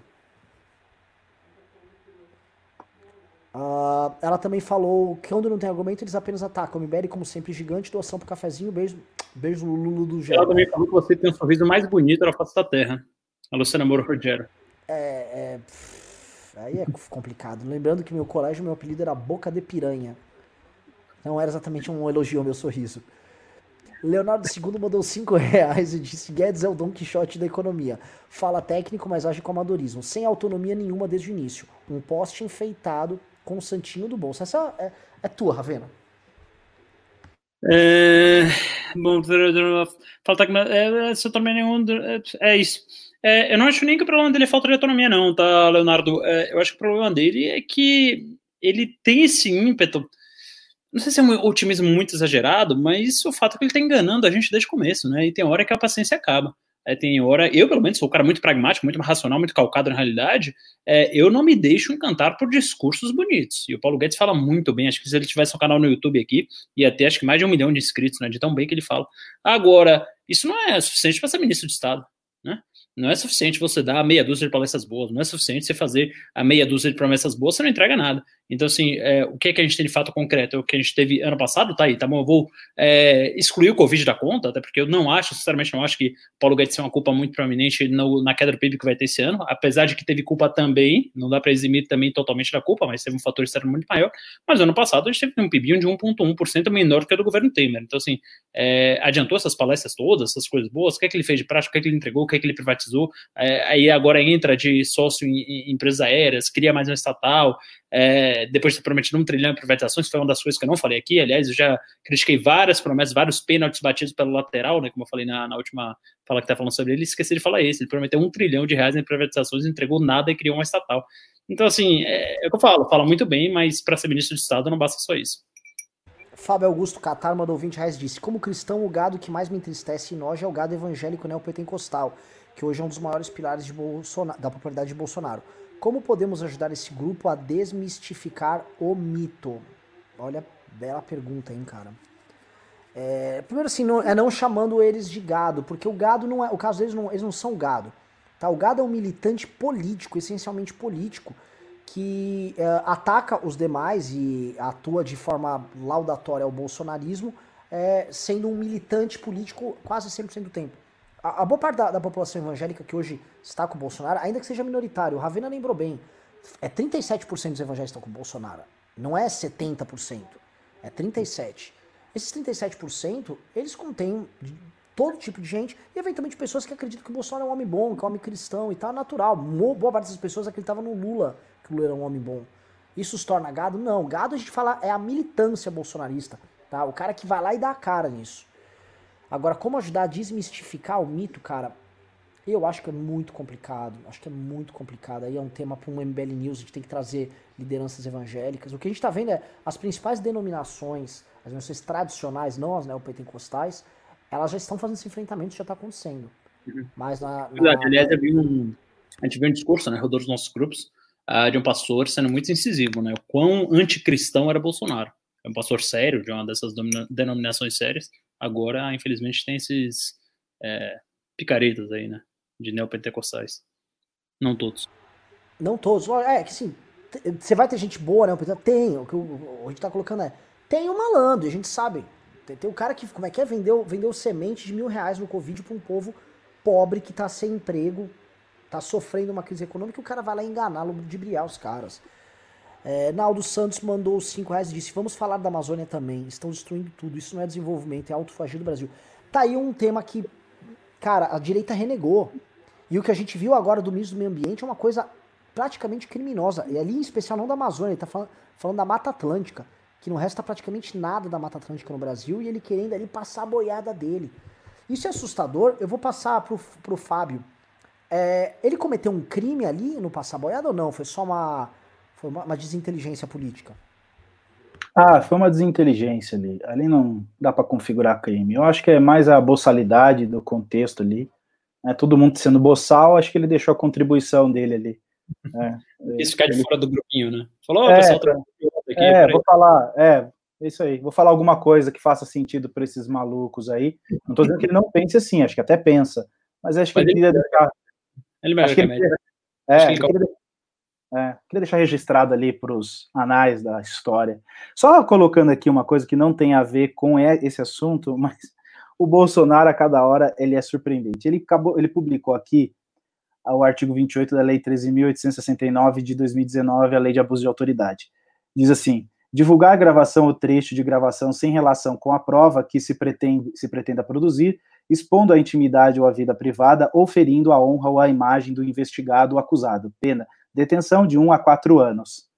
Cara, não tem mais, é, é, assim, ele está se colocando é, é, realmente aquilo que é, as, os próprios bolsonaristas lutaram no passado, no passado 2019 contra a lei de abuso de autoridade, ele está deixando claro que essa lei, que, a qual ele não, é, não vetou o que deveria ter vetado, e o que vetou o filho dele derrubou, era justamente para blindar políticos e ser investigado. E mais, Lembrando que ele está fazendo isso aqui contra o Moro, contra a divulgação de conversas, né? É basicamente isso que ele está querendo dizer. Ó, o Moro cometeu aí um abuso de autoridade.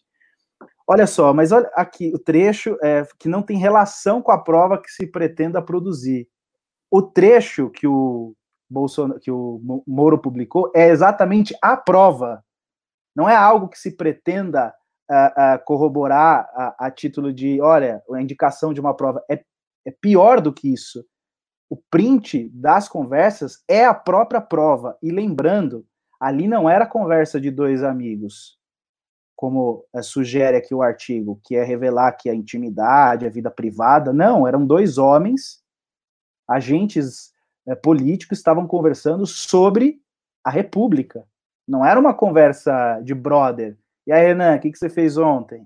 E aí, tá pegando quem? Não, estamos conversando sobre a Polícia Federal. É, então, assim, veja a, a, psicopatia do cara, né? Vinícius Cotinhola mandou 5 reais e disse: Fala, Renan. Primeiramente, boa noite. Estive com o Carlos Bolsonaro ontem. Ele mandou um abraço para você e pro ministro indiano Jalim Rabei. Tá ok? Caralho! Essa piada foi boa, hein? Foi boa.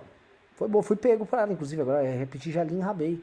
Muito boa, muito boa. E eu não sabia que o Jalim Rabei era indiano. Esse nome ele poderia também ser iraniano, eventualmente, mas o Jalim acho que ficou muito bom mesmo. Jalim, né? Ficou Jalim. É, Alexandre mandou dois reais e disse: Finalmente, Fábio Rap, só fera na. O Rap tá sempre aqui, viu? O Rap tá direto. FR mandou dois dólares e disse: Presidente é imune como deputado? Fala o que quiser, Fábio Rap. O presidente não, não, veja só, é, há uma confusão aí de, de, imunidade parlamentar, o que seria para o, para o parlamento, mas não quer dizer que o parlamentar, ainda que tendo essa imunidade, não, não incorra em, em crimes é, como quebra de decoro, por exemplo. Tem a quebra de decoro, existe um limite, não é a, a, a prerrogativa desse, do parlamentar aí de falar na tribuna o que, ou, enfim, manifestações públicas, existe um limite. Lembrando que no Estado de Direito não há direito absoluto. O limite é sempre a Constituição ou uma lei que, a, que assim é, determina. Então, ou seja, tem limite, não pode falar o que quiser, por exemplo, não pode o, como a Bia Kiss gosta de ficar fazendo, né, publicando ali fake news toda hora, um dado momento, sim, ela pode ser questionada, pode ser processada, é, não tem essa imunidade para mentir, imunidade para difamar, imunidade para injuriar. Não, é imunidade para expor as ideias e não incorrer numa perseguição e coisa que o vale. Perfeito. Cláudio Fernandes mandou dois reais, disse o gado tá nervoso com o Sleeping Giants do Brasil, mas não é uma coisa pra gente celebrar muito. Aliás, o gado criou o gigante adormecido, não sei o que, né? Não sei se vocês viram isso. E estão perseguindo os anunciantes do, do Brasil 247. É, o gigante não dorme. É, eu achei que assim, isso é uma resposta boa a dar. Eles estavam chorando só, eles foram pro game. Foram pro, claro. foram pro jogo. E o Brasil 247 acusou o golpe e tava reclamando lá. Alberto Barbosa Lima mandou 10 reais e disse: O Moro, ao não negar que será candidato, confirma que será. Ele jamais poderia admitir isso agora, do contrário, reforçaria a tese de saída oportunista. É, a questão é se ele aglutinará o antibolsonarismo nele. Não, porque o antibolsonarismo é um fenômeno gigante na sociedade, que inclui a esquerda. Mas o que o Moro está de olho é, obviamente, no campo majoritário que a última eleição, que é o campo antipetista. Né? E ele quer ficar com um quinhão maior que o do Bolsonaro nisso. Daniela Bertolucci mandou 5 dólares canadenses e disse: Concordo com o Renan e Marcelo sobre Taik. Monstro, precisamos ter cuidado para não generalizar. Tem gente boa na política. Sim, sim, fizemos muita. o Brasil fez a piada com o Nelson Reich e tal, antes. E depois ele, ele, pô, se mostrou um cara melhor do que ele era. Só pedir um negócio, pessoal que tá mandando pimbas, é o seguinte. Uau! Veio um, um pimba, pimbarolhoço. Vou fazer o seguinte, pessoal. Depois desse pimbarolhoço aí, eu vou ler o pessoal que mandou os pimbas. Vamos ler primeiro o pimbarolhoço dele. E se vocês quiserem agora, até o encerramento do programa, é, mandar pimba, é pimba acima de 50 reais, porque, enfim, senão a gente vai ficar até amanhã respondendo. Agradecemos, inclusive, demais a audiência. O Leo Pimbarolhoso, ele mandou. Marcelo Espósito mandou 200 reais e disse: Como fica o discurso do Guedes sobre as pequenas empresas que não vão pagar os empréstimos de caixa BNDES? Não vale o vídeo das análises renais explorando isso? Quem quer comentar? Assim, vale, vale, faremos, mas Marcelo Ravena, você viu que o Bolsonaro falou, o Guedes falou basicamente assim: ajudar as empresas grandes vale a pena que elas pagam, as pequenas não. E aí, como é que foi aquele discurso do o povo, o povo? Cara, isso, isso é um é um dilema, é um dilema muito grande porque uh, o fato é que as empresas grandes elas são sempre muito mais eficientes, elas são melhores para a economia. Só que as empresas pequenas têm um papel vital para a economia também, que é fazer essa renovação, né? Então, se você não tem a possibilidade de uma empresa pequena crescer, você não vai ter um ambiente de negócio próspero. Agora, num momento de crise, assim, pô, você tem que escolher, está com a faca no pescoço, você vai salvar as pequenas ou as grandes, cara. Você tem que salvar as grandes, por mais bizarro que pareça, porque elas são muito mais eficientes e geram um valor muito maior para a economia. Então, pô, um supermercado ele tem, é, é, é, ele consegue entregar por um melhor preço, porque é, vê com mais é, comprar as maiores com mais, mais fornecedores, então consegue entregar comida mais barata, consegue fazer esse tipo de coisa. Então é, é um dilema muito forte, é um negócio que nenhuma economia vai passar, mas assim, se você tivesse com a arma na cabeça e faca no pescoço, você vai salvar a empresa grande ou pequena. Nesse caso, acho que acerta o Guedes aí a, a salvar as grandes. Ah, é? Porra, aqui você jogou aqui um banho de água fria, então, aqui no. no eu discordo. No...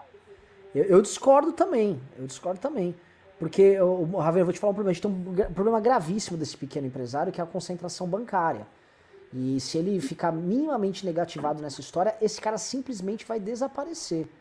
E temos um problema sério aqui, temos um problema real dado. A maior parte dos empregos são gerados na, nos pequenos empresários, está sendo pedido um sacrifício para eles, e você não está nos Estados Unidos, que você tem uma hipercompetição bancária, é, e você não tem banco regionais, você não tem nada. Esse cara vai chegar na Caixa, no Itaú, no Santander, no Banco do Brasil, ou no Bradesco, ou no Banco do, Bra eh, do Brasil, é, faz isso é. Vai nesses cinco bancos e vai tentar. E se ele tiver negativado em um, ele já tá negativado em todos não. e cai, acabou. A gente tem que separar assim, algumas coisas. Uma coisa é o drama pessoal do cara, então, digamos, pô, o cara tem uma banca de revista e, putz, o cara vai realmente passar uma situação muito ruim, talvez vai ter que viver de auxílio emergencial, aquele tipo de coisa, num primeiro momento, vai ficar endividado, etc.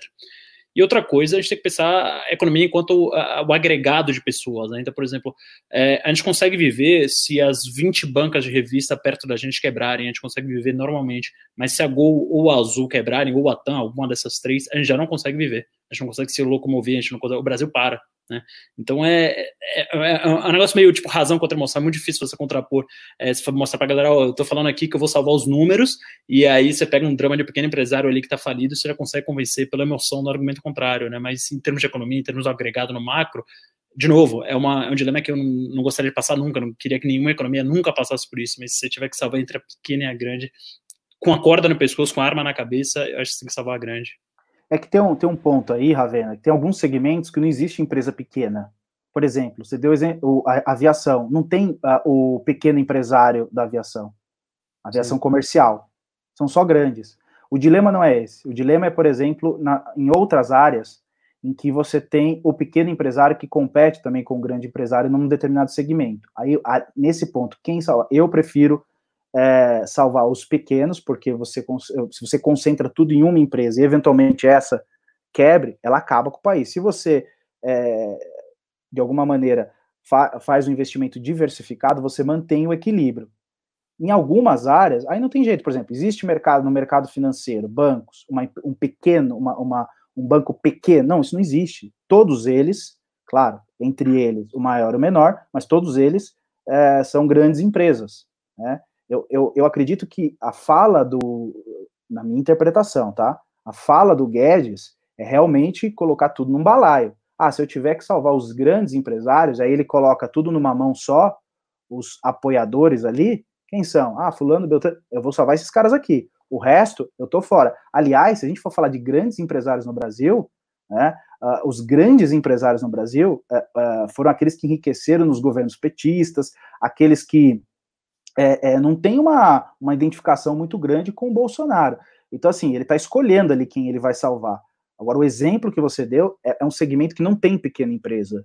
Né? Você não tem um, ah, uma, uma pequena empresa que concorre com a Gol. Aí fica fácil definir, é, tem que salvar a mesma aviação. É, e vale lembrar, só para deixar aqui um caso concreto, se o governo tivesse intenção de salvar realmente, inclusive o exemplo que você deu, ele teria é, permitido uh, uh, ou injetado aí um dinheiro para salvar a Bianca. Bianca quebrou, só para avisar aí, né? O que gerou um, uma série de problemas. Então, assim, não está muito preocupado com grandes, não, está preocupado com as grandes empresas que apoiam o governo dele. Sim, não, isso é verdade, isso é verdade, concordo. E tem um ponto que eu não sei onde, onde termina a pequeniníssima empresa e começa a média empresa, que é, a, é outra grande geradora de, de empregos também. Tipo, vai a metalúrgica de 100 funcionários. Como é que ela fica? Essa teria é uma... acesso ou não? Ah, tá, entendi. entendi. É tem esse aí também. Eu tô, eu tô a, a, é, essa é a maior geradora de emprego. A, a, não tô falando assim a papelaria, mas, por exemplo, uma gráfica de 80 funcionários que tem um faturamento anual de uh, ah, 8 milhões de reais. Mas aí entra no, Aí você está entrando no dilema que isso fica muito incrustado na gente, mas é um dilema quase marxista, né? um dilema que remonta da Revolução Industrial. Porque assim, o que é melhor? uma empresa que com 10 funcionários faça, se usou o exemplo de papel, 10 toneladas de papel, ou uma empresa que com 100 funcionários faça as mesmas 10 toneladas de papel?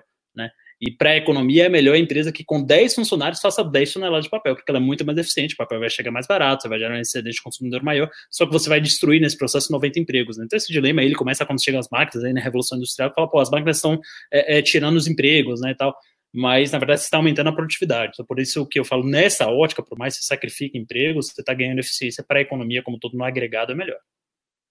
Não, eu concordo com Ravena nesse sentido, é porque é um dilema realmente marxista, eu concordo com ele, é que é, a, a, legislação social, que não tem nada a ver com, com a questão marxista, ela tem que pensar um capitalismo menos. É, é, é com, com, menos aversão às questões sociais. É, eu acho que é o equilíbrio, né? é tentar aumentar a demanda, etc., sem sacrificar tantos empregos, né? É que eu acho que a, a, a forma que o Guedes ali colocou, ele foi, infeliz, tá? Na pior das hipóteses, vamos pensar, foi uma colocação infeliz. Aliás, ele é campeão nessas colocações, né? É, infelizes. Então talvez tenha sido mais uma, né? Não pode simplesmente ficar escolhendo qual empresário que você salva, é, porque às vezes você tem um empresário que gera uma riqueza muito grande, que gera uma demanda à sociedade muito grande, mas ele gera pouco emprego. Né? Se você for pensar do ponto de vista social, ele não tem muita utilidade na, na, naquilo que um dos maiores problemas que nós temos hoje, que, é, que sempre, aliás, já há algum tempo não é problema do Bolsonaro só, é a questão do desemprego. Né? Nós entramos, salvo engano, no governo Bolsonaro com 14 milhões de desempregados. Chegamos a ter uma queda, depois voltou, agora despencou de vez. Então acho que tem que achar um equilíbrio aí. Né? Me, me, me, parece que o Guedes não é esse cara. Ele não é o cara do equilíbrio. Ele é um cara que sabe jogar se o cenário estiver muito favorável a ele, do tipo assim, economia bombando e etc. Nesse jogo aí que ele precisa trabalhar com intervencionismo, eu acho que ele não é, ele não é o cara adequado. Olha, eu continuarei esse, esse debate aqui com o Ravena, viu? Mas é que esse é um programa vai, ter, vai, vai longe aqui, porque eu acho que a gente tem uma diferença, na verdade não é nem diferença de posição, a gente tá vendo isso de uma maneira diferente. É dar só, só, só, pra, só vou dar um exemplo só para justificar aqui. Porque é o seguinte, por exemplo, você tem uma montadora, pô, o governo vai ajudar a montadora. Aí você tem o que eles chamam de Tier 1, que é o sistemista, é o cara que entrega o motor para a montadora, é o cara que entrega o banco do carro para a montadeira. Esse é uma empresa bem grande, empresa de mil e tantos funcionários também. Vai para o Tier 2, aí é o fornecedor do sistemista, esse já é empresa de 100 funcionários. Não é que ela compete com as outras, ela é parte da cadeia. Este cara já ficaria desassistido. E eventualmente esse cara quebra. E aí você não consegue ter a cadeia operando. É, mas é um cara que agrega menos valor à cadeia, né? Então, eventualmente, o cara vai verticalizar, vai comprar, vai fazer alguma coisa para salvar esse cara, a própria cadeia, né? Então, a GM nunca vai é, deixar de produzir carro porque o cara do parafuso lá na ponta quebrou, o cara que.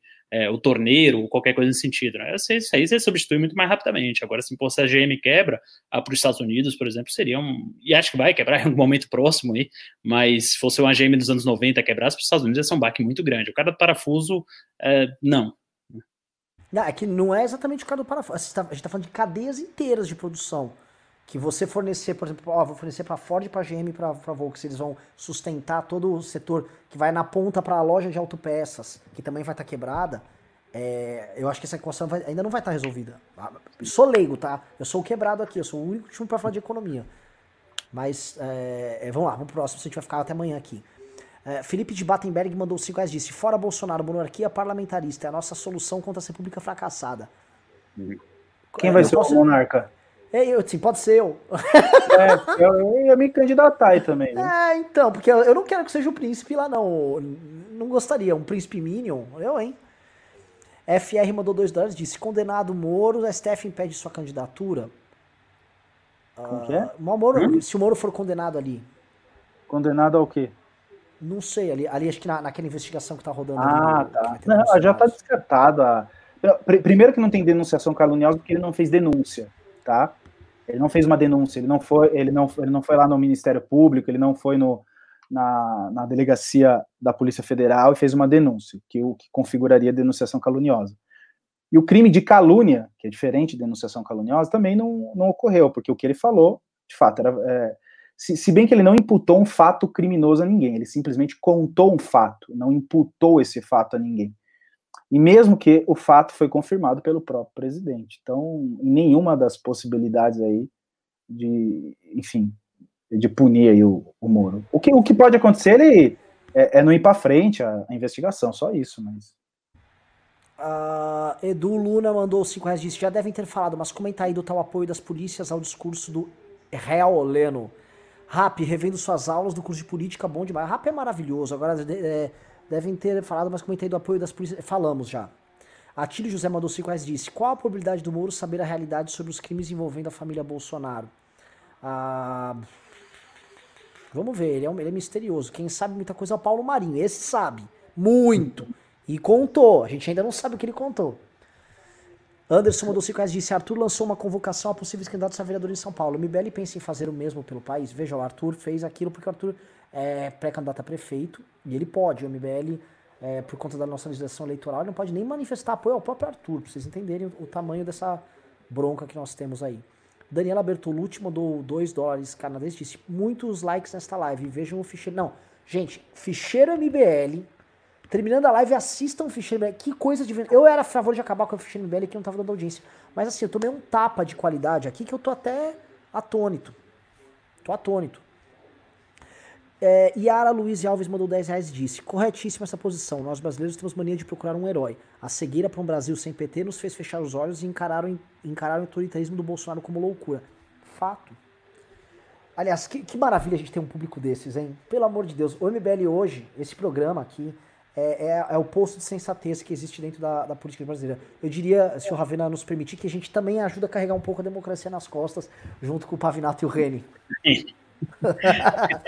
é, aquele cara que coloca um dedinho ali no, no caixão, mas tudo bem. Gilmar, Gilmar mandou 5 reais e disse: Renan, estão dizendo que você também quer as hemorroidas do Bolsonaro. Procede, não sou muito chegado. MV5 mandou 5 reais e disse: Bem que o José Maria Alencastro disse que tudo isso iria acontecer em Renan. Pesquisa esse nome, deve ser a fonte do Fábio Rap. Quem que é? José Maria Alencastro, não conheço. Faço a menor ideia quem seja. A Adriana Paladino mandou 20 reais disse: Renan, te mandei uma mensagem pelo Instagram. Se você puder dar uma olhada, por favor, obrigada. Olharei depois do programa. Paulo Rocha mandou 5 e disse: Corremos o risco do Bolsonaro fazer com o Brasil o que o Chaves fez com a Venezuela, colocando militares no poder na intenção de aparelhar tudo? Sim, acho que hoje dá pra falar isso. Não, mas os militares já estão no, no, no poder. Isso é um fato. São mais de 300, eu acho, na minha conta aí. Sim, Sim, e assim, conforme sai alguém, ele põe um militar no lugar. E muitos da ativa, né? É uma forma dele ele ganhar prestígio com esses caras. Agora, o que, o que, eu, o que eu posso aqui é, é, talvez afirmar com uma, com uma certa segurança é o seguinte: os militares demoraram muito tempo, é porque são duas escolas, né? A escola de guerra, que é daqueles militares da de 64, depois o ITA, a, a, a, o AFA, a, é, a, Agulhas Negras, a Escola Naval, é, é, outra formação. Esses caras são politizados. Esses caras, eles olham para a Constituição como um diploma a ser respeitado. Eles são subservientes à Constituição. Ele, é, tem um ou outro ali que é louquinho, como em todo lugar, né? Enfim, mas a, a, a maioria ali são respeitadores da Constituição.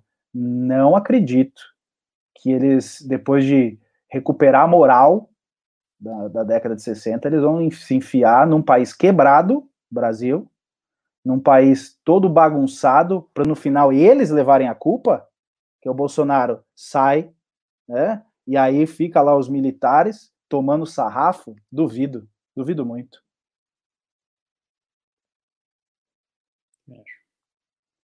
Vamos lá, Diego França mandou dois reais, disse, STF espera o que para parar o Bozo? Eu espero Steph tá andando. Alex Cesana Rejab mandou 5 reais disse: Será que o Bolsonaro será absolvido por excesso de provas a la Gilmar, boca de hipopótamo Mendes? Olha, o Gilmar hoje não seria o Gilmar de sempre se chegasse na mão dele também, viu? O Gilmar tá bem puto com o Bolsonaro. É, Aliás, hoje, impressionante, né? Todo o trabalho que o Bolsonaro tentou fazer de aparar ali com o Gilmar. Acabou, com... acabou, acabou. acabou, acabou. É. Por isso que, de fato, é, parafraseando novamente Fábio Rappi, os erros cometidos naquela reunião eles vão ecoar muito ainda. Muito. Diego Moraes, novo membro, Carluxo, show. Patrícia Andrade mandou 10 reais, disse: O Bolsonaro não pode conseguir armar a população, mas muito me preocupa o apoio dos militares. Convivo com muitos e é impressionante ver como estão ouriçados e loucos defendendo o mito. Então, defender é uma coisa, outra coisa é você falar o seguinte: pegar um general. Porque assim, ó, não vai ser o cabo e o soldado que vai administrar o país. Esqueçam isso, isso aí não existe. Então, assim, vai ter que ter um general, vai ter que ter um, por exemplo, um, um, tenente uh, brigadeiro, né? Uh, que seria a, hoje a patente mais alta da Força Aérea, ou um, um almirante, um desses caras aí, assumir. O problema é perguntar para eles: vocês querem assumir? Que o cabo e o soldado queiram, eu não duvido. O problema é que na estrutura isso não existe. Não existe um, um, um cabo mandar, um capitão ouriçado ali mandar em generais. Isso não vai acontecer por conta da estrutura hierárquica. Teremos que ter um oficial general, né, ou oficial que a gente chama oficial superior, assumir essa bronca. O problema é que esses que estão na ativa, não estou falando do coronel, estou falando de um desses que eu elenquei. Eles não querem assumir essa bronca. Eles não querem ficar a, a, a ser atacados, é, ter que assumir a bucha que o Bolsonaro criou. Bolsonaro criou o problema, agora larga na mão dos militares, resolvam aí. E detalhe, o tal do golpe militar que esses caras vislumbram é o seguinte: é os militares assumindo, mas desde que o presidente seja o comandante. Eu quero ver qual militar que vai prestar sua reputação e ficar, é, e aí de uma forma absolutamente subserviente ao Bolsonaro. É, isso, isso, não existe, é inconcebível. É que você precisa conversar com é, enfim, com um oficial superior. É, é, é, é, interessante, até seria legal chamar um da reserva aí para fazer um news e, e entender qual, qual, é a mentalidade deles de democracia. Eles já aderiram à democracia, eles não abrem mão da democracia. A democracia existe dentro do quartel, inclusive. Eu sei, eu fui para o militar por muitos anos. Existe democracia dentro do quartel, respeitando a hierarquia, mas tem democracia lá, eles não abrem mão disso daí. Eu, eu duvido muito que. Cara, duvido, olha, eu, eu, eu vou apostar meu braço esquerdo. Não, esquerdo não, porque eu, eu uso bastante o direito. Entenderam o modo de usar, sim, né? Sim, sim, sim, sim. Perfeito. Aliás, tá, tá muito bom esse Velhos Noturno. Agradeço hoje, pessoal. Temos 3.500 pessoas, quase meia-noite. 3.500 pessoas, tá? Ó, pessoal, são 3.500 pessoas que estão à procura de iluminação política no bom sentido. Ah, igual as luzes que atingem minha cara com o refletor que eu botei aqui. Pessoas estão procurando conhecimento e, não, e a gente não tá dando uma aqui de os sabichões, tá? A gente tá discutindo entre a gente, buscando consenso entre o que a gente fala, reconhecendo, pô, ó, Ravena me ensinou um troço agora de economia, tá aqui. Eu não concordei 100%, mas, pô, me deu, pô, verdade, tá aqui.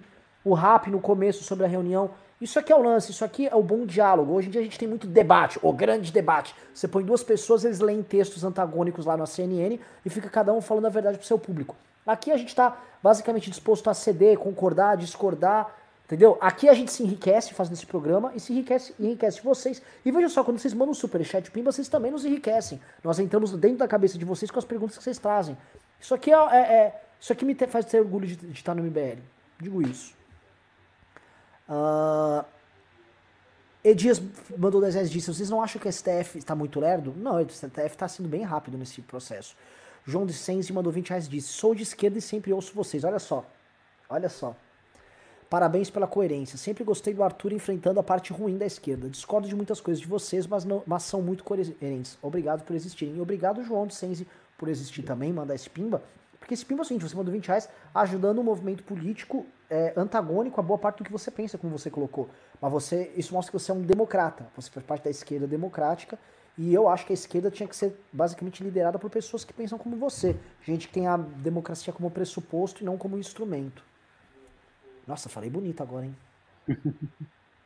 Gabriel Tomazinho, o Zoni falou sim, mandou 5 reais disse. Flávio Augusto, super sóbrio no pânico. Que tal ele para 22? Ele tinha que ter ido no nosso congresso. Ele, vai, ele ainda tá devendo ir num congresso do MBL. E ele tá sendo sóbrio, sim. Marcelo Espósito mandou 10 reais disse: Eu e minha namorada Michelle assistindo ao MBL News estarrecidos com tudo que está acontecendo. Manda um beijo para a Michelle.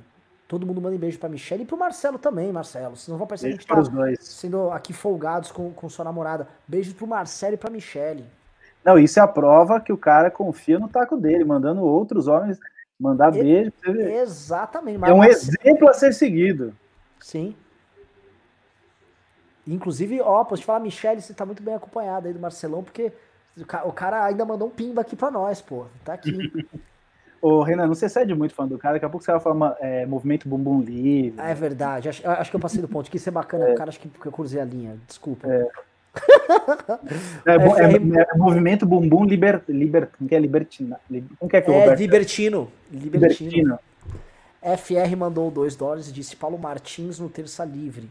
Papagaio do gênio. Qual Paulo? Nosso Paulo Eduardo Martins? Eu tenho um protocolo que, diferente do protocolo da cloroquina, é um protocolo sério, que é um protocolo de não falar de, de, de, de amigos meus, mesmo que eles estejam cometendo erros, ainda mais quando são amigos bem intencionados, eles estão no caminho incorreto e esperamos aguardá-lo no caminho certo tão logo a hora chegue. Caraca. Paulo Cardoso Ferreira. É, é, é, cara, a gente não é Minion. Tipo, eu não vou chamar ele de traidor, de nada. Realmente, eu, eu, eu lamento que ele esteja no terça livre. Mas o que eu posso fazer? Pedro Cardoso Ferreira mandou 5 reais e disse: Quando o Carlos Bolsonaro usa a palavra prudência como insulto, deixa claro que não é um conservador. Ele nunca foi. Verdade. Arthur Briel mandou 18,90 e falou: Como vão ficar as investigações dos filhos do Bolsonaro na PF depois de mudanças lá dentro? Fábio.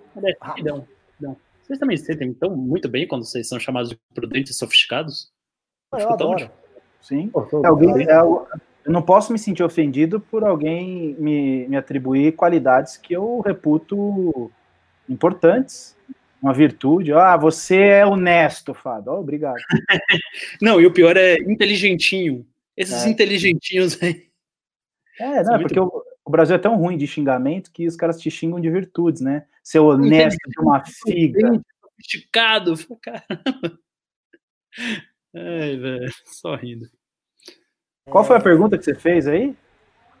É, se o, quando o Carlos. O... Ah, não. Como vão ficar as investigações dos filhos de Bolsonaro na PF depois das mudanças lá dentro? Ah, I don't know. Espero que continuem. Uh, Danilo Silvério mandou 5 reais e disse: Não acham que a legalização de bingos e cassinos poderia salvar a economia? Não, acho que vai salvar a economia, não, mas acho que pode trazer aí um ganho importante. É, eu sou, eu, eu da, da, da, corrente que sigo aí, que as pessoas são contra, a, a, eu sou favorável à abertura do cassino, de cassinos e jogos de azar. Que, que aliás, jo, jogos de azar é só para quem perde, né? Porque, é, quem ganha. Uma piada aí. Eu também, assim, eu não sei por que, que existe esse tabu, né? E, e, e, eu gosto muito que eu vejo muitas pessoas que também são de direita contra isso, estão loucos indo para Las Vegas lá curtir, é. né? É, quem nunca quis passar férias num lugar que, cuja economia, cujo, vamos dizer, cuja grande renda é, é de um turismo baseado nisso, né? Então, é Las Vegas, é Mônaco, é Estoril em Portugal, todo mundo fala muito bem. E, Macau também. Macau, é, enfim. É, uh, tem um boteco aqui perto de casa que tem umas. Ah, não, mas acho que essa é ilegal. É, essa não dá, essa não dá. Se o PCC leva embora depois. Flávio de Lima. embora isso aí. Flávio de Lima mandou 5 reais e disse: Sou de esquerda, parabéns pelo trabalho democrata. Queria que a esquerda construísse uma base como a de vocês. Agradeço. E aliás, você é super bem-vindo de estar aqui. Inclusive, pode vir nos grupos de WhatsApp do MBL e debater conosco, somos super abertos. Ah, o Renan é... passou por isso, né, meu? Quer colocar um esquerdista no grupo do MBL, meu. Calma, segura a emoção aí também. Vamos, por que não? Os, gru os grupos de WhatsApp tem que ter, é. inclusive, é. do Fora Bolsonaro. Só não avisa o Constantino isso aí, pelo amor de Deus. Ah, mas a gente é do PSOL pra ele, né? Não, só não podemos avisar o Constantino, senão ele vai poder, ele vai se vestir de SWAT novamente, igual numa foto que ele publicou. Como é que o cara faz isso com si próprio, velho? Você viu a foto? Não vi. Ah, por favor, por favor, quem, quem pode botar... Né? É antigo, acho que é da época da eleição, 2018. Ele tá vestido de SWAT, né, com uma roupa de SWAT com uma arminha, não sei do que na mão, e falou assim: é bom o PT não tratar, tratar de não fraudar as eleições, fraudar as urnas, porque a equipe de SWAT está pronta. E, cara, é, tem, tem, uma página que eu gosto muito no Instagram, a página esquerda, mas eu gosto muito, uma Baby Healer do Brasil. Muito boa. E, muito boa, cara, muito boa. E eles falam que do, do problema da crise estética que o bolsonarismo causa, né? Porque realmente é, esses patetas aí vestidos de SWAT é, é um negócio é, esteticamente, o governo Bolsonaro também é um desastre. É o que eu não sou o cara mais é, ligado em estética do mundo. É que eu acho que ele é um adolescente ainda é, adulto, né? É um adolescente adulto. Aí isso vai passar. A hora que ele amadurecer, vai passar. é coisa de. Vamos pro próximo pimba aqui. Matheus Frois mandou 10 reais de MBL hoje é a voz sensata da direita. Quem vocês veem como interlocutores saudáveis na esquerda? Vamos lá, pra gente ser rápido, vou falar cada um três. Eu vou falar a Gabriela Prioli, eu vou falar o professor José Castro, José César Castro Rocha, e eu vou falar Guga Noblar. Eu vou de Felipe Neto, uh, Rui Costa e. Eu pensei que era o outro Rui Costa. E a Anitta, talvez. Você tá zoando, né? Você tá zoando, né? Não, ela parece honestinha. Ah, mano, eu não sei, assim, tipo, é que o Renan já pegou os três melhores. Eu, eu, eu colocaria Prioli. Ah, vai, o, o, advogado lá do, da CNN, o Augusto Arruda Botelho. Pronto, no lugar da Anitta. Mas tem mais, pode falar o Roberto Freire, é um cara que dá pra citar. Eu posso falar um cara? O, aquele cara que foi o secretário. Tabata, caralho. Tabata Amaral. Tabata Amaral. Tabata escolheria por outros atributos também. A inteligente, a menina, a menina que foi para Harvard. Não, eu sou tem... apaixonada por ela. Eu tenho uma verdadeira é. paixão. É, eu acho ela linda, maravilhosa. E a Taba até legal, viu? Eu já bati muito dela. Assim, já, eu já fiz também minha, todas minhas. Eu tenho muita cagada. Eu, eu também eu tenho, minha, eu tenho minha fila de erros aqui. Bati muito na menina à toa, velho. Hoje ela é uma pessoa que tá lutando pela democracia ao nosso lado, cara. Isso me sinto um merda às vezes. Todo mundo já fez cagada, né? Eu Mas. Tem, tem mais gente. Desculpa, eu não. é, é, Larissa eu estou Gomes... fazendo agora, na verdade. é, Larissa Gomes mandou 5 reais e falou: comentem sobre a Janina Pascoal passando pano para o Bolsonaro e pedindo arquivamento da investigação. Ela saiu da Kombi. É, acho que ficou mal na Kombi ali, viu? Acho que, mano, o Nando Moura até desafinou a guitarra quando ouviu na hora, assim. Ele. tipo assim, eu olhei assim, o Joel ficou meio desconcertado. Sabia que para mim ali foi uma decepção real? Eu me decepcionei pela. pela... Aí sabe qual é o problema, Fábio Rapi? a jurídica dela. Hã? É só esse o problema. O problema é só. Se você se decepcionou, o único é. problema é a sua expectativa. Perfeito. A leitura é essa. Era só te acompanhando um pouco mais que você nem se decepcionou. É, tá. tá eu, eu concordo. Acompanho é. o relator. É, eu vou falar assim, é muito, eu sou muito cuidadoso para falar da Janina, que eu gosto dela pessoalmente, foi minha professora, era uma pessoa que, que eu já via o drama dela ali na época da faculdade, tô falando disso em 2004. Mas a, a, as posições políticas da Janaína são muito erráticas. E vai, volta e muda. E mesmo durante o processo de impeachment da Dilma Rousseff, tá? Houve inúmeros problemas é, no processo de impeachment, no pedido dela, que no começo era do Hélio Bicudo dela, depois, se você for lembrar, o pedido foi alterado com a entrada do Miguel Reale e houve brigas entre eles, e aquilo fez demorar o processo daquele pedido ser efetivado como pedido oficial, e teve brigas durante todo o processo. Adoro ela. Ela não faz nada ali por má intenção, mas ela erra nessa, nesse comportamento errático que. Aí, ela, por exemplo, ela para 2022, que eu acho que ela poderia ser uma, uma opção se não tivesse esse comportamento, ela já deixou claro para as pessoas assim: como é que eu vou? Como é que eu vou construir uma alternativa ao bolsonarismo quando de repente ela, pum, dá uma guinada assim? O Bolsonaro não se tornou um democrata aqui, agora, né? E ela estava pedindo intervenção militar dele há um, há um, mês atrás. Intervenção militar não, intervenção... Militar. Militar. Ele? Ah, é verdade, verdade, tem razão, tem razão, tem razão. Militar, então fica complicado. Agora, é assim, só, só tá aqui para fazer é, uma, uma, uma, ponderação. Eu, eu entendi a análise jurídica dela, é que eu acho que é o que você falou aí, René, é perfeito é, existe uma análise política que ela simplesmente ignorou, é, como se nesse processo não, não tivesse a importância, a questão política, só olhasse ali para um, um determinado crime que cabe uma interpretação e dissesse, não, tá. Ela ignorou os crimes de responsabilidade. Total. Ela, ela, é, ela ignorou. Porque, eventualmente, a Janaína, às vezes, ela, ela chega numa conclusão, assim, hum, tô achando muito estranho isso tá acontecendo, viu? parece que isso deve ter dedo do Toffoli do PT. Eventualmente isso aqui é uma grande armação do PT. E ela chega nessa conclusão, aí ela começa a depreender que na verdade isso aqui é uma armação e. Então, assim.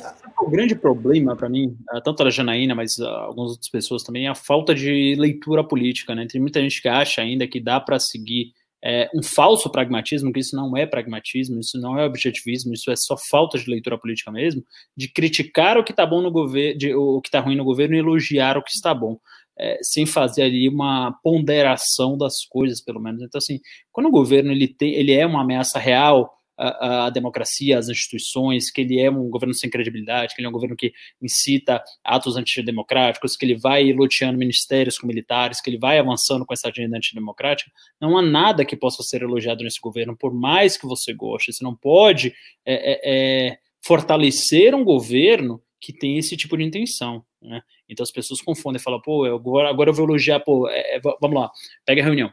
Pô, eu tô, eu tô vendo liberal fazendo isso, tá? Tô vendo gente que, teoricamente, é honesta fazendo isso. Pega aquela reunião ministerial. Pô, o, Bolsonaro fala: vou mexer na Polícia Federal, se precisar, eu troco até o ministro para salvar minha família, salvar meus filhos. Vai lá, não tem agenda nenhuma, não tem pauta nenhuma, mas o cara vai lá e fala: é, vocês viram que o Guedes mandou vender o Banco do Brasil? Fala ter que vender essa porra logo, né? Foi essas palavras do Guedes. Então, assim, é, é, é uma falta de sensibilidade, uma falta de leitura estarrecedora. Nem todo mundo é obrigado a ter. Agora, é, é, pelo menos a Anitta, que eu falei aqui, tá tentando, né? Agora tem gente aí que realmente se, se entra nessa cegueira ideológica e acha que pode fazer esse tipo de coisa, essa pincelada, cherry pick picking, né, que é ficar caçando é, cerejas ali que escolhe de uma árvore podre para falar que o governo tá bom. Isso aí não existe. Né? É como olha, você não é como você olhar para o governo e falar, olha, mas ele vai digitalizar a carteira de trabalho. Porra, cara, você está preocupado com isso? Você acha que isso é coisa boa?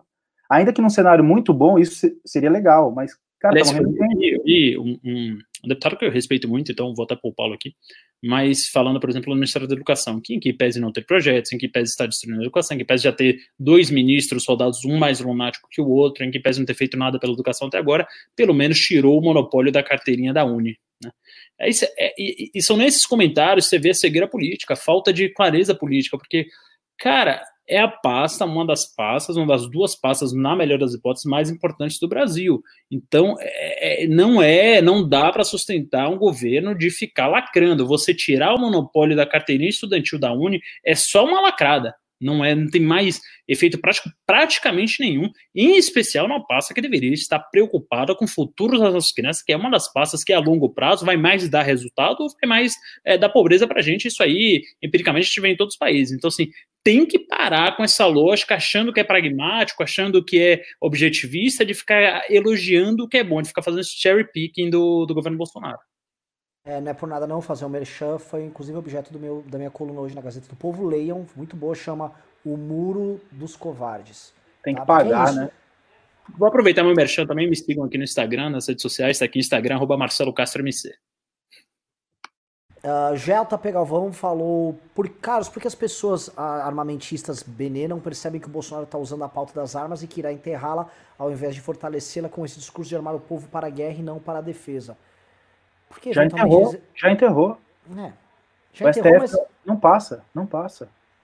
É que eventualmente eles acreditam na guerra do Bolsonaro também, né? Problema. O problema é como que. A, a, minha questão é prática, é logística. Não, não vai como passar. Arma, não, vai, não, não como vai... que a arma chega nas mãos dos, das pessoas? Não sei, eles não entenderam aí que. Eu tô, eu tô sendo bem simplório mesmo. Ah, que dá guerra, beleza, mas como que a arma chega? É, ah, vamos comprar. Com que dinheiro? Uhum. Exato. Você vai armar só o Brasil tudo quebrado. É. É, como o cidadão comum vai comprar as armas? Ou de bem, alguém, de bem. É, ou será que, por exemplo, sei lá, o Luciano Hang resolve, vão montar brasileiros patriotas, mil brasileiros armados com um rifle patriótico, com o um selo aqui da Avan. Estão brincando? É, a Gabardo, que é uma transportadora ali aliada do bolsonarismo, botou um monte de caminhão dela à disposição da, da carreata de caminhoneiros que teve em Brasília, tudo, tudo padronizado. Tem empresário botando ali, muito. Terminando aqui no programa aqui, é, último, último pimba, Rodrigo Maciel mandou 75 reais, disse Impressionado com amigos de nível superior, não gados, que bateram palmas para a reunião e desprezaram a falta de estratégia desse governo e o desprezo pela república. Será que Moro se enterrou para 22? Olha, Rodrigo, assim, que pra gente encerrar a noite, que essa pergunta é excelente, define até o próprio debate que a gente teve hoje, ele termina com a pergunta se Moro se enterrou para 22.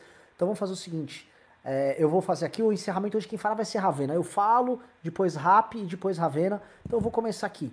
É, pessoas com diplomas, com PhD, que acharam lindo aquela reunião, eu vi várias, conheço várias.